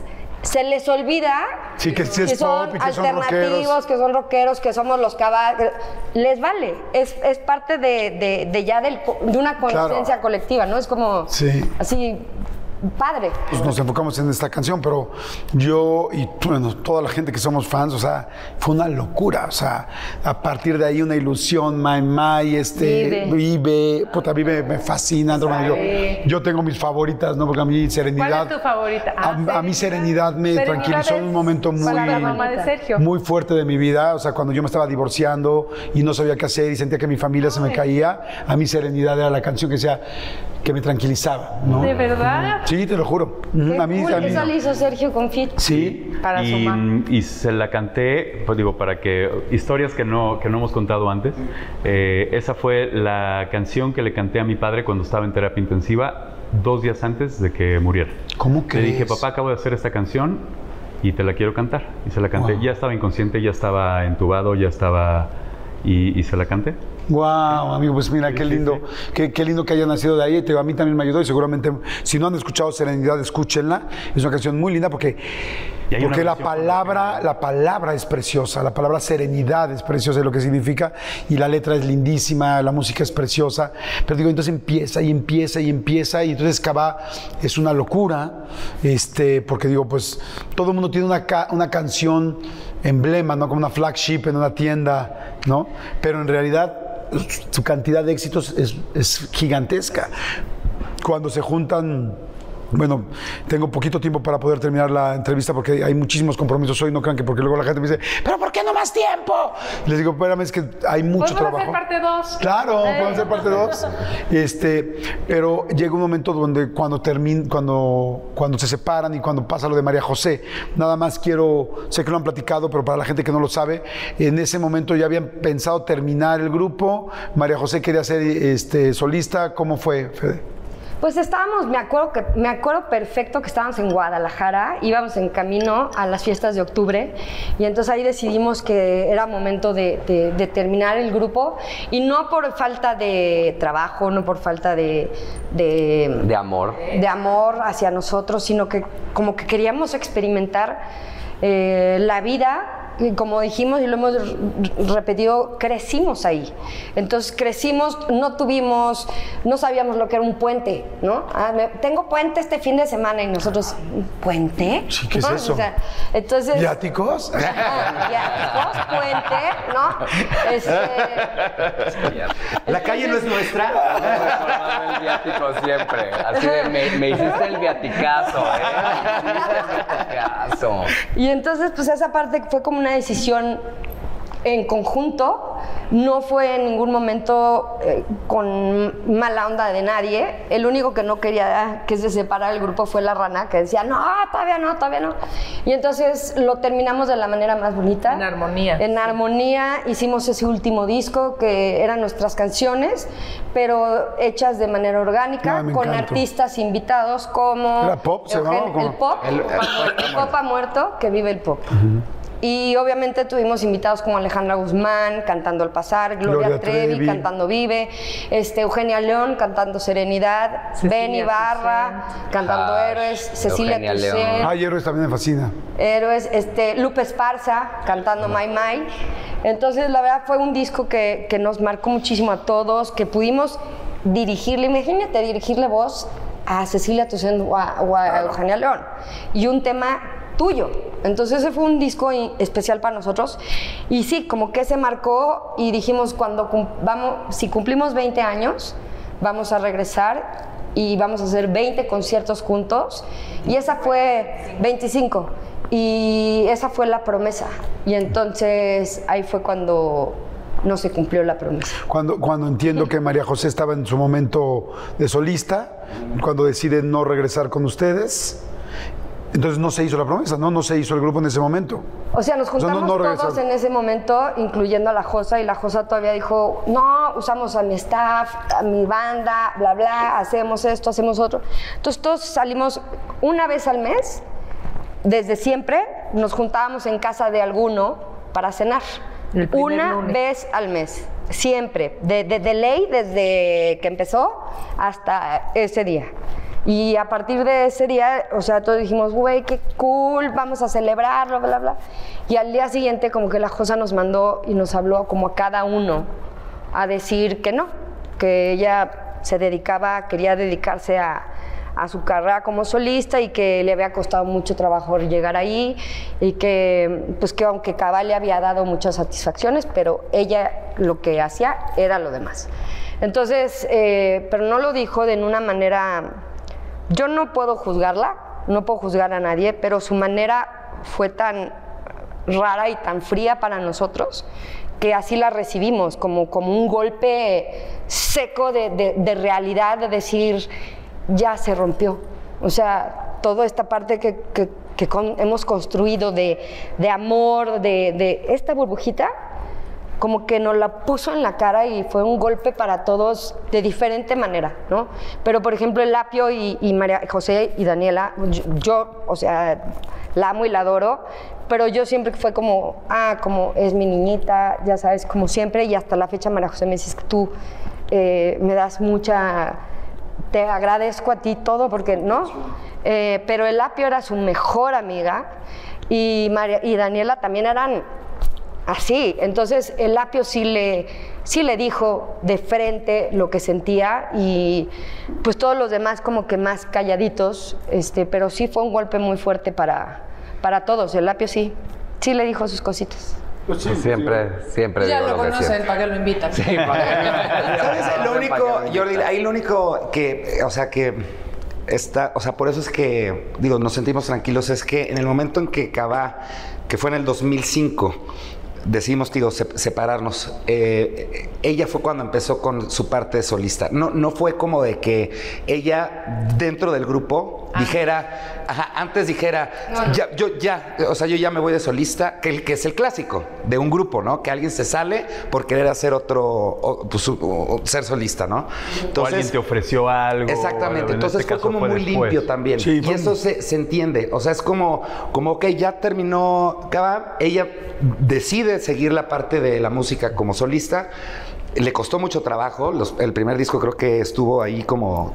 Que además estuvimos un con ella apoyándola, poco- al obviamente la 100%. apoyamos, este... Le dieron carta de retiro, María le dieron carta de retiro, pero empezó y le costó también mucho trabajo y le empezó a ir increíble. Entonces, obviamente, en el momento en que volvemos a regresar, eh, pues se entiende, o sea, se Sí. entiende de que, oye, pues tú ya estás, o sea, ya como solista estás Sí, yo creo que muchas veces entiendo el momento que qué padre que fue todo tan clean. Este, adoro también a la Josa como ustedes pues, de toda la vida. Ya hicimos esta entrevista y platicamos también del otro lado de esta misma La situación. escuchamos, Nos- la escuchamos. y este, y yo creo, no sé, no lo platiqué así con ella, pero por lo que yo he visto en este medio, muchas veces puedes llegar y decir, sí, vamos a regresar con mis amigos, tal, y de repente hay gente alrededor que ya tiene sus intereses, su dinero, sus cosas en medio. y Es como, no, no, porque Eso eso que me dijiste de la sentimos con una frialdad, yo creo que esa frialdad, me imagino, no sé, solo me imagino, que no era de ella, era de alguien de, no, no, te costó un huevo Lo llegar sabemos. aquí, te costó tal, tal, te costó tal, tal, así es que ahora no, vas y les marcas y tal. Entonces ese es el dolor más fuerte, porque es como, tengo que hacer caso aquí, pues estoy haciendo acá, pero voy a, de- a defraudar a mis amigos de toda la vida, en fin. Pero bueno, Pero como- se habló, se habló, se limpió y, y Sí. giró con nosotros cuando regresamos, ¿no? Con la gira de Cabao de 7, giró con nosotros casi dos, dos años. Hoy tienen una buena relación. Sí, Sí. sí, sí, increíble. Ella, obviamente, cuando, cuando ve que la gira se extiende, porque fue una gira. Eran 15 yo me- Me shows. acuerdo, eran, eran 15 shows, tres meses. Esa era la duración, de- Sí. el deal que hicimos. Sí, vamos a hacerlo, está padrísimo. Eh, OV7 Cabá suena muy bien. Vamos a hacer tres meses, 15 shows. Esa inicial. Obviamente fue la locura que fue, se vuelve de las giras más importantes de ese año y de los próximos dos años, y cuando se empieza a extender la gira y que nosotros también nos damos cuenta de que Cabá no nada más está de regreso, sino está de regreso así de fuerte, todos en un momento de nuestras vidas que queremos volvernos a subir al escenario, que queremos continuar con el proyecto, María José es donde eh, dice, oigan, yo sigo teniendo mi, mi carrera de solista, ya giré con ustedes para este proyecto, ustedes quieren seguir, tienen toda, todo mi apoyo, eh, todo increíble, yo estoy, tengo, tengo un disco que me está Exacto. esperando. Claro. Yo tengo, justo- yo tengo un disco que, que puse pausa, que voy a lanzar, entonces no voy a seguir girando con ustedes, lo cual obviamente todos lo entendimos y... y- Sí, tiene toda la lógica en realidad, o sea, Totalmente. más bien fue como, o sea, Totalmente. más bien fue como, sí, aquí estamos, somos una familia, lo vamos a hacer durante este tiempo, ahora pues cada quien seguimos con lo, con lo nuestro, ¿no? Claro. Porque, mm, porque además cada quien tiene una esencia muy especial, cada uno de ustedes, porque son muy talentosos, o sea, la realidad es que no solamente como cantantes eh, lo han hecho bien, ¿no? O sea, yo veo a Daniela y la sigo desde hace mucho tiempo y todo el rollo de la, de la conducción, todo el asunto de la moda, ¿no? Que, que me encanta porque además pues naciste en esa cuna y realmente la has llevado todo el tiempo, pero la has llevado bien, me explico, ¿no? Digo, pocas personas conozco con ese RP, con ese don de gente, con esa cercanía, con tal como, como, como René, ¿no? Ahora, en el caso de Federica, la parte de la política, ahora la entiendo y la entiendo más a partir de esta plática y vaya que somos amigos, pero... Se le da. Este, pero, pero entonces digo, claro, es que Federica siempre ha sido líder, siempre ha sido organizadora, Sí. siempre ha visto por el bien de los demás. Hace poco este, hicimos un crucero, juntos coincidimos en un crucero y la pasamos increíble. Increíble. Y, y conocí a María mejor y platicamos muchísimo, Muchísimo. en una etapa complicada de la vida de los dos. De los dos. Y, este, y nos fuimos a Alaska, ¿no? Alaska. Y, este, y platicamos muchísimo y digo, claro, o sea, cuando entendí la historia, evidentemente de María, que ya tendremos tiempo de platicar algún día con calma de esto, de Sebastián, por supuesto, este, entendí todo el trabajo que has hecho también en esta parte política como diputada federal, ¿lo dije bien? Sí, Y este, en pro de, de- de la condición de autismo, y, y ahora que, que muy recientemente sé que, que vas a postularte para cuando estén viendo esta entrevista como gobernadora de Yucatán, digo, pues es que hay gente que ha trabajado siempre y cuando, no cono- cuando conoces su vida y escuchas un poco más como ahorita dices, ok, entiendo, o sea, siempre ha querido ser organizada, siempre ha querido ayudar a la gente, siempre ha querido. Entonces, tiene lógica, ¿no? Cuando te lo ponen así en pop, es como, ¿qué? ¿Por qué? Pero si ya escuchas, ¿entiendes? Todo esto es una Tiene cosa... congruencia. Tiene congruencia, ¿no? Eh, eh, en el asunto de Api, ahora que te vi en la Casa de los Famosos, y te vi con Wendy, te vi con el Team Infierno, y te vi con todo este rollo, me dio tanto gusto porque nos conocemos des- desde siempre, y luego toda la parte espiritual también que tuvimos, tuve eh, la cercanía a uno de tus libros, y a entender toda esa parte, y a ir y regresar, y acercarnos más, y dices, claro, una persona sensible, una persona que siempre ha tenido ese don de, de- de ser, donde esa sensibilidad, fíjate qué, qué lindo, esa sensibilidad que en algún momento te reclamaban, resulta que era tu mejor superpoder. O sea, qué chingón. O sea, qué, qué- qué- qué lindo, ¿no? Y hace algo que no he tenido la oportunidad de estar tan cerca porque se me va de que si al paracaídas, que si tal, que si a volar a un lado, que si está en Estados Unidos, que si tal, pero que ahora lo siento un poco más cercano y digo, pues este cuate es adrenalina, es siempre, y además un cuate muy trabajado también emocionalmente, ¿no? Desde cómo hablas, desde cómo expones cada punto, cómo dices, o digo, cuánto trabajo hay emocional atrás. Entonces, lo que quiero decir es que cada quien tiene su superpoder, ahora aún este, fuera del grupo, claro, juntos es la Liga de la Justicia. ¿No? O sea, Lo pero- has dicho muy bien. pero, pero separados también, cada quien ha seguido haciendo sus cosas Sí. extremadamente bien. Te deseo mucha suerte en la nueva parte que venga. Muchísimas gracias. se- eh, Gracias. les deseo suerte absolutamente a todos. Parte 2. Parte 2, parte 2, parte La gente en los comentarios no va a parar, ¿eh? Se, Oye, me, no. se me compromete porque todo el mundo va a decir, la parte 2. La parte 2 va a ser en pijama. La hicimos alguna vez. Hicimos no, y pijamadas. también falta hablar de, la- de las, de las parejas, Sí. de- del amor, No de las tiempo, fiestas, de las... tiempo. Sí, vamos a hacer una dos. parte 2. Estoy de acuerdo. Vamos a dejar aquí la plática. Vamos a hacer una parte 2 para poder platicar. Este, para mí el mejor regalo de esta entrevista, primero es aprender de toda la gente que admiro, y segunda es los comentarios de la gente. Van a ver los comentarios, ojalá que cuando se haga la entrevista vean los comentarios, porque la gente pone todo lo que cree, lo que piensa, va a hablar de cada uno, va a hablar de grupo, va a hablar de tal. Y quiero eh, hacer algo muy significativo para mí. Pásense todos para acá, tú pásate para acá, bueno, más bien, nada más déjame sentarme aquí, mi querido Ok, te Sergio. cambio de lugar. Ok. Porque hay algo muy lindo que, que yo veo en este grupo, que lo vi siempre, pero creo que con la edad te vas dando cuenta más de, de la importancia de algunas cosas. Y es, eh, es la lealtad. O sea, verdaderamente la lealtad. Es tan difícil encontrar a una persona en la vida que realmente te sea leal tan difícil, ya lo sabemos, ¿no? Ya, no ya, ya, ya ninguno somos unos niños y hemos pasado por cosas muy difíciles todos y muy lamentablemente no todo el mundo tiene la fortuna de encontrar a un compañero leal en su vida, ni siquiera de pareja. O sea, ni siquiera hablando de parejas. Ustedes tienen esa gran fortuna. Ustedes han tenido esa gran suerte y han trabajado, ¿no? Porque no es, no es solo suerte, sino que la han trabajado juntos, han pasado las buenas, las malas, las complicadas, las no, los momentos difíciles, tanto de, decíamos, de no hay regalías, no hay esto, y los momentos fantásticos. Y, y siempre se han estado apoyando. Entonces, yo les quiero regalar Ay. algo y quiero que cada quien se pase uno. Son, son unas pulseras rojas que yo creo que muchos hemos tenido, pero les quiero pedir, y al ratito va a ser Daniela la que nos va a ayudar para acá, les quiero pedir que cada quien Gracias. se la ponga a su compañero de la izquierda. Ah. O sea, no te las tienes que poner tú. Tú se la vas a poner Al apio. al apio, el apio, eh, digo, puede ser por partes porque si no va a ser difícil. Ah, ok, primero. Pero exactamente. Y que ahorita que se están poniendo, después Daniela va a regresar aquí a ponerse a Sergio. Ah, muy bien.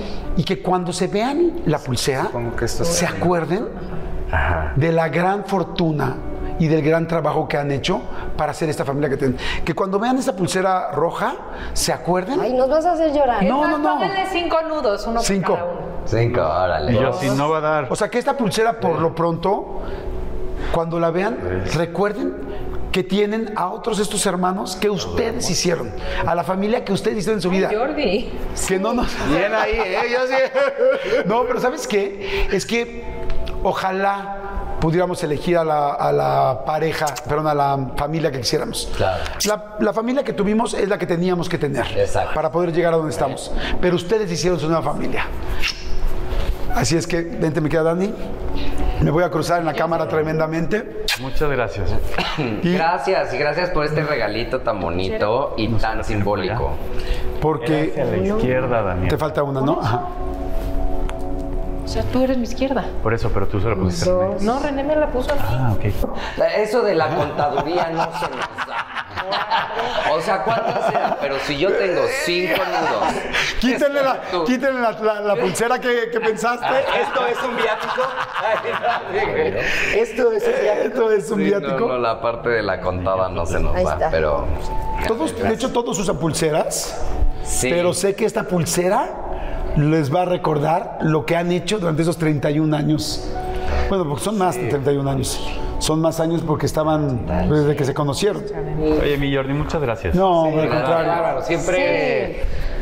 Pues. eh, pues dominando eh, eh, esta. No, no es dominando, es, es como.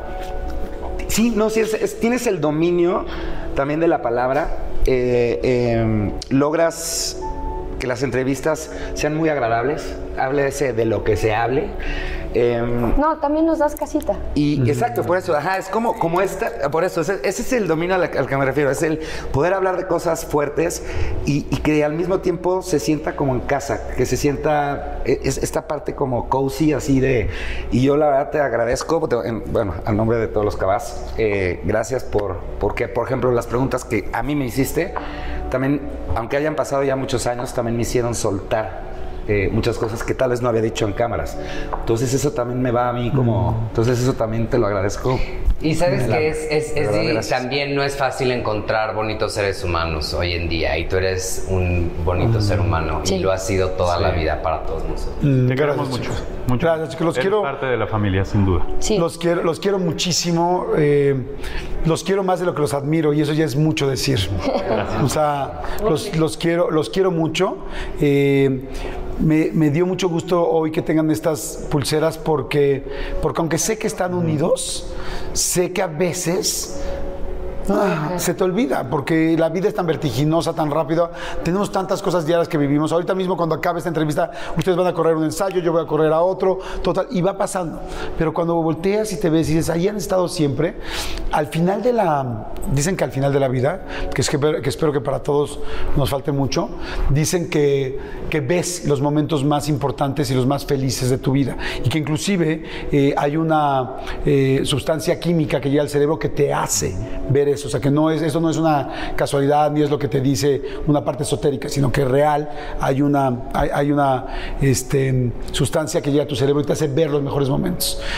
Y, y yo me pregunto, ¿cuántos momentos ustedes van a ver con, entre ustedes mismos?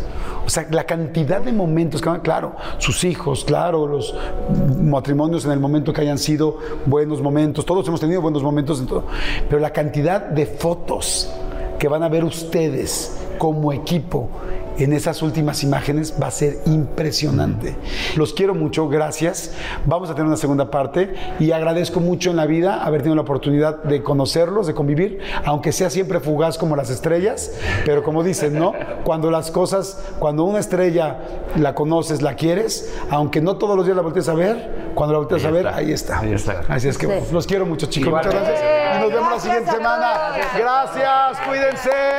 Y ahora sí, y ahora sí. Cuando despiertes vas a ser María José. Y vas a cantar Vive.